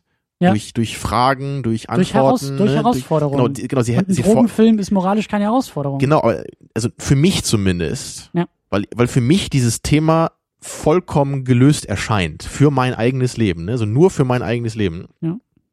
Und dann versuchen wir den Bogen und die Klammer langsam zu setzen und auch Mhm. wieder zurückzukommen. Wie ist das denn jetzt bei Persepolis? Weil ich würde jetzt mal so ganz platt sagen, so die, die großen neuen moralischen Erkenntnisse wir, f- b- bringt ihr jetzt auch nicht Nee, mit. das, das stimmt. Es ist, es ist hier eher das Historische, was interessant ist. Ich habe auch mal äh, Geschichte studiert. Ich, ich, mich interessiert das schon. Also auch mich eben damit mal zu befassen, was für mich jetzt eher noch so ein blinder Fleck war an meinem historischen Denken. Ja. Ja, aber es ist halt schon das, was ich sagte. Das, das heißt jetzt halt nicht, dass das ein Thema ist, was ich immer und immer wieder in einem Film äh, behandelt sehen möchte, weil es letztendlich natürlich auch darauf runterzubrechen ist, wenn Menschen irgendwo unterdrückt werden und nicht ihr eigenes äh, Leben so leben dürfen, wie sie das wollen, dann ist natürlich auch klar, dass das nicht gut ist. Ja, wobei natürlich dann schon so diese Kopftuchgeschichte zum Beispiel, da ist halt schon ein bisschen Ambivalenz dabei, weil es eben Leute gibt, die das ja auch tragen wollen. Ja. Und ich glaube kaum, dass es äh, Schwarze gibt, die gerne irgendwie rassistisch behandelt werden. So, das glaube ich nicht. Ne? Hm. Da kann man nicht sagen, so, äh, Da gibt es zwei man- Seiten einer Medaille. so ungefähr. Ne? Man kann sagen, Rassismus ist einfach nur schlecht und man sollte dagegen kämpfen in jeder Hinsicht. Bei Kopftüchern kann man das nicht so sagen. Man sollte nicht einfach gegen Kopftücher kämpfen, sondern man sollte ne, versuchen, das zu verstehen, ein Bewusstsein da, dafür zu entwickeln ne, und, Mhm. und halt eben diesen Zwang aufzulösen. Das ist natürlich. Aber man sollte nicht, nicht alle zwingen, die zu tragen, noch die zu verbieten. Das Mhm. ist beides der falsche Weg. Es ist auch echt ein schwieriges Thema, sowas Ernsthaftes jetzt ja auch ähm, so kurz und prägnant hier auf den Punkt zu bringen. Genau wie das ja im Film auch ist, ne? Mhm. die sich mit ernsten und äh, so Themen befassen, auch schwierig. Ich hoffe, ich kam jetzt einigermaßen äh, verstehbar rüber. Ich meine, wir haben auch noch die Kommentare, da können wir ja auch noch ein bisschen weiter, weiter noch äh, Genau. uns austauschen. Aber Ja, es ging mir eben nur darum, so Probleme, die für mich persönlich gelöst sind, interessieren mich meistens weniger in Filmen, ne, als wirklich so so ein Nährboden für für neue philosophische Gedanken, für neue Lebenseinstellungen, was aber natürlich auch schon etwas ist, was jetzt wirklich nicht jeder Film irgendwie leisten ich wollte kann. gerade sagen, und wo dann vielleicht auch die, die, die Herausforderung eben wäre für Filmemacher, auch diese Themen herausfordernd zu, zu umzusetzen und zu inszenieren. Was halt immer bei allen möglichen historischen äh, Dingen ja eher, eher das Problem ist von, naja nun, ich bin halt 20 Jahre später geboren. So, ne, das, also ich war niemals, ich war niemals dort und ich war niemals dort zu dieser Zeit. Also ist das schon mal distanzierter oder weiter weg von mir als so ein Thema wie jetzt eben, wie du auch gesagt hast, Feminismus, der in Deutschland irgendwie auch da ist oder oder das Ja. das, das Problem von Sexismus. Aber, oder aber so. wahrscheinlich kann man das schon so festhalten, so dass ich mir dann, glaube ich, auch wirklich hauptsächlich wünsche, diesen Blick dann zu bekommen. Ne, Gerade was du sagst, man steckt eben nicht drin in diesen anderen Lebensverhältnissen. Ja. Aber wenn ein Film es schafft, dir kurz und prägnant, ohne allzu viel faktisches Wissen, dir ein Gefühl zu vermitteln, wie es sein würde, dort zu leben, so dann ist es halt schon was, was interessant ist. Ja. Ja, und so wäre es, glaube ich, auch bei, bei Filmen, die sich dann eben mit Apartheid beschäftigen. So das, das finde ich eben auch interessant. Ein, ein Gefühl für die Umstände zu geben, ne? für eine gewisse Zeit, für die Probleme einer Zeit, das ist okay. Aber das ist dann trotzdem weniger eine moralische als eine historische Dimension beim Schauen. ja. Gut. Schwierig, schwierig alles hier. Ja, und das bei so einem kleinen, süßen, charmanten Animationsfilm. Zeichentrickfilm. Zeichentrick, ja. Zeichentrick. Das Sagt man heutzutage nicht mehr so richtig, ne? Nee. Heute sagt man zu allem irgendwie animiert. Ja, Zeichentrick ist ja auch Animation, aber Ja, klar, aber früher sagte man das irgendwie nicht so, ne? Früher sagte man, das ist Zeichentrick. Heute sagt man eher, das ist animiert. Ist es mit dem Computer animiert oder ist es so mit dem Stift animiert. Genau, mit dem Stift animiert, ja. Naja, Ja. Aber gut, ähm, spannende Erfahrung auf jeden Fall. Hat mir sehr, sehr gut gefallen, dass du den, dass du Mhm. den Film mitgebracht hast und eben auch, dass der Film auch, auch so gut ist, wie er ist und dass er, dass er, also er hat mich positiv, echt positiv überrascht. Und das, das fand ich auch mal wieder schön, auch mal wieder so ein Erlebnis zu haben. ja, es war schön mal wieder ein bisschen auszubrechen, was, was Ungewöhnliches nochmal zu haben, bevor wir uns jetzt nämlich den, dem Abbill zuwenden Ja. und dem danach folgenden Mermay. Ja. Tja, und wir können noch nicht genau sagen, was wir nächste Woche gucken, weil die Abstimmung läuft ja noch. Das könnt ihr noch mit beeinflussen. Aber es wird ein Film mit Bill Murray sein. So viel können wir verraten. Ja. Und ich bin gespannt, welcher. Es gibt so viele noch von ihm, die ich noch nicht gesehen habe, die sehr gut sein sollen. Ich bin auch gespannt. Also es wird ja schon äh, so ein bisschen, es, es werden ja schon Vorschläge dagelassen und wir haben uns gedacht, dass wir dann von der Auswahl mit dem frühesten Film sozusagen anfangen. Ich denke, Also wir es macht Sinn, Gewinner, chronologisch vorzugehen. Ne? Genau, und dann eben chronologisch uns da durchzubewegen. Tja, ich bin echt gespannt. Äh, schauen wir mal, was da gewinnt. Ich Ja. nehme alles. Bis auf Ghostbusters 2. Äh, Damit hast du die Wahl jetzt schon wieder beeinflusst, aber ich hoffe, der gewinnt nicht. Das kann ich sagen. Bei allem anderen äh, bin ich gerne bereit, das zu gucken. Nochmal oder als erstes Mal, wie auch immer. Genau. Aber das werden wir dann auch noch nachreichen. Auf secondunit-podcast.de äh, werdet ihr dann abstimmen können, beziehungsweise die Vorschläge dalassen und eben auch dann sehen, welcher Film nächste Woche dann drankommt. Und ja, denkt auch dran, ein bisschen spät, aber denkt vielleicht auch an die Republika, falls ihr in Berlin seid. Meldet euch irgendwie. Äh, da wird bei uns auf Twitter und Facebook dann auch noch entsprechend Bekanntmachung geben. Ich kann mir vorstellen, dass wir irgendwie, ich bin mit Timo vom, vom Play Together Podcast da. Vielleicht äh, schnapp ich mir den und gehe mit ihm ins Kino und dann können wir ja irgendwie eine große Runde draus machen. Wie eine große wir. Familie. Genau das. Ja. Gut. Dann sehen wir uns nächste Woche und äh, lasst den April schön ausklingen, weil der ist ja vorbei jetzt nach dieser Woche. Ne? Ja. Ja. In diesem Sinne, äh, bis zum. Jo. Tschüss. Tschüss.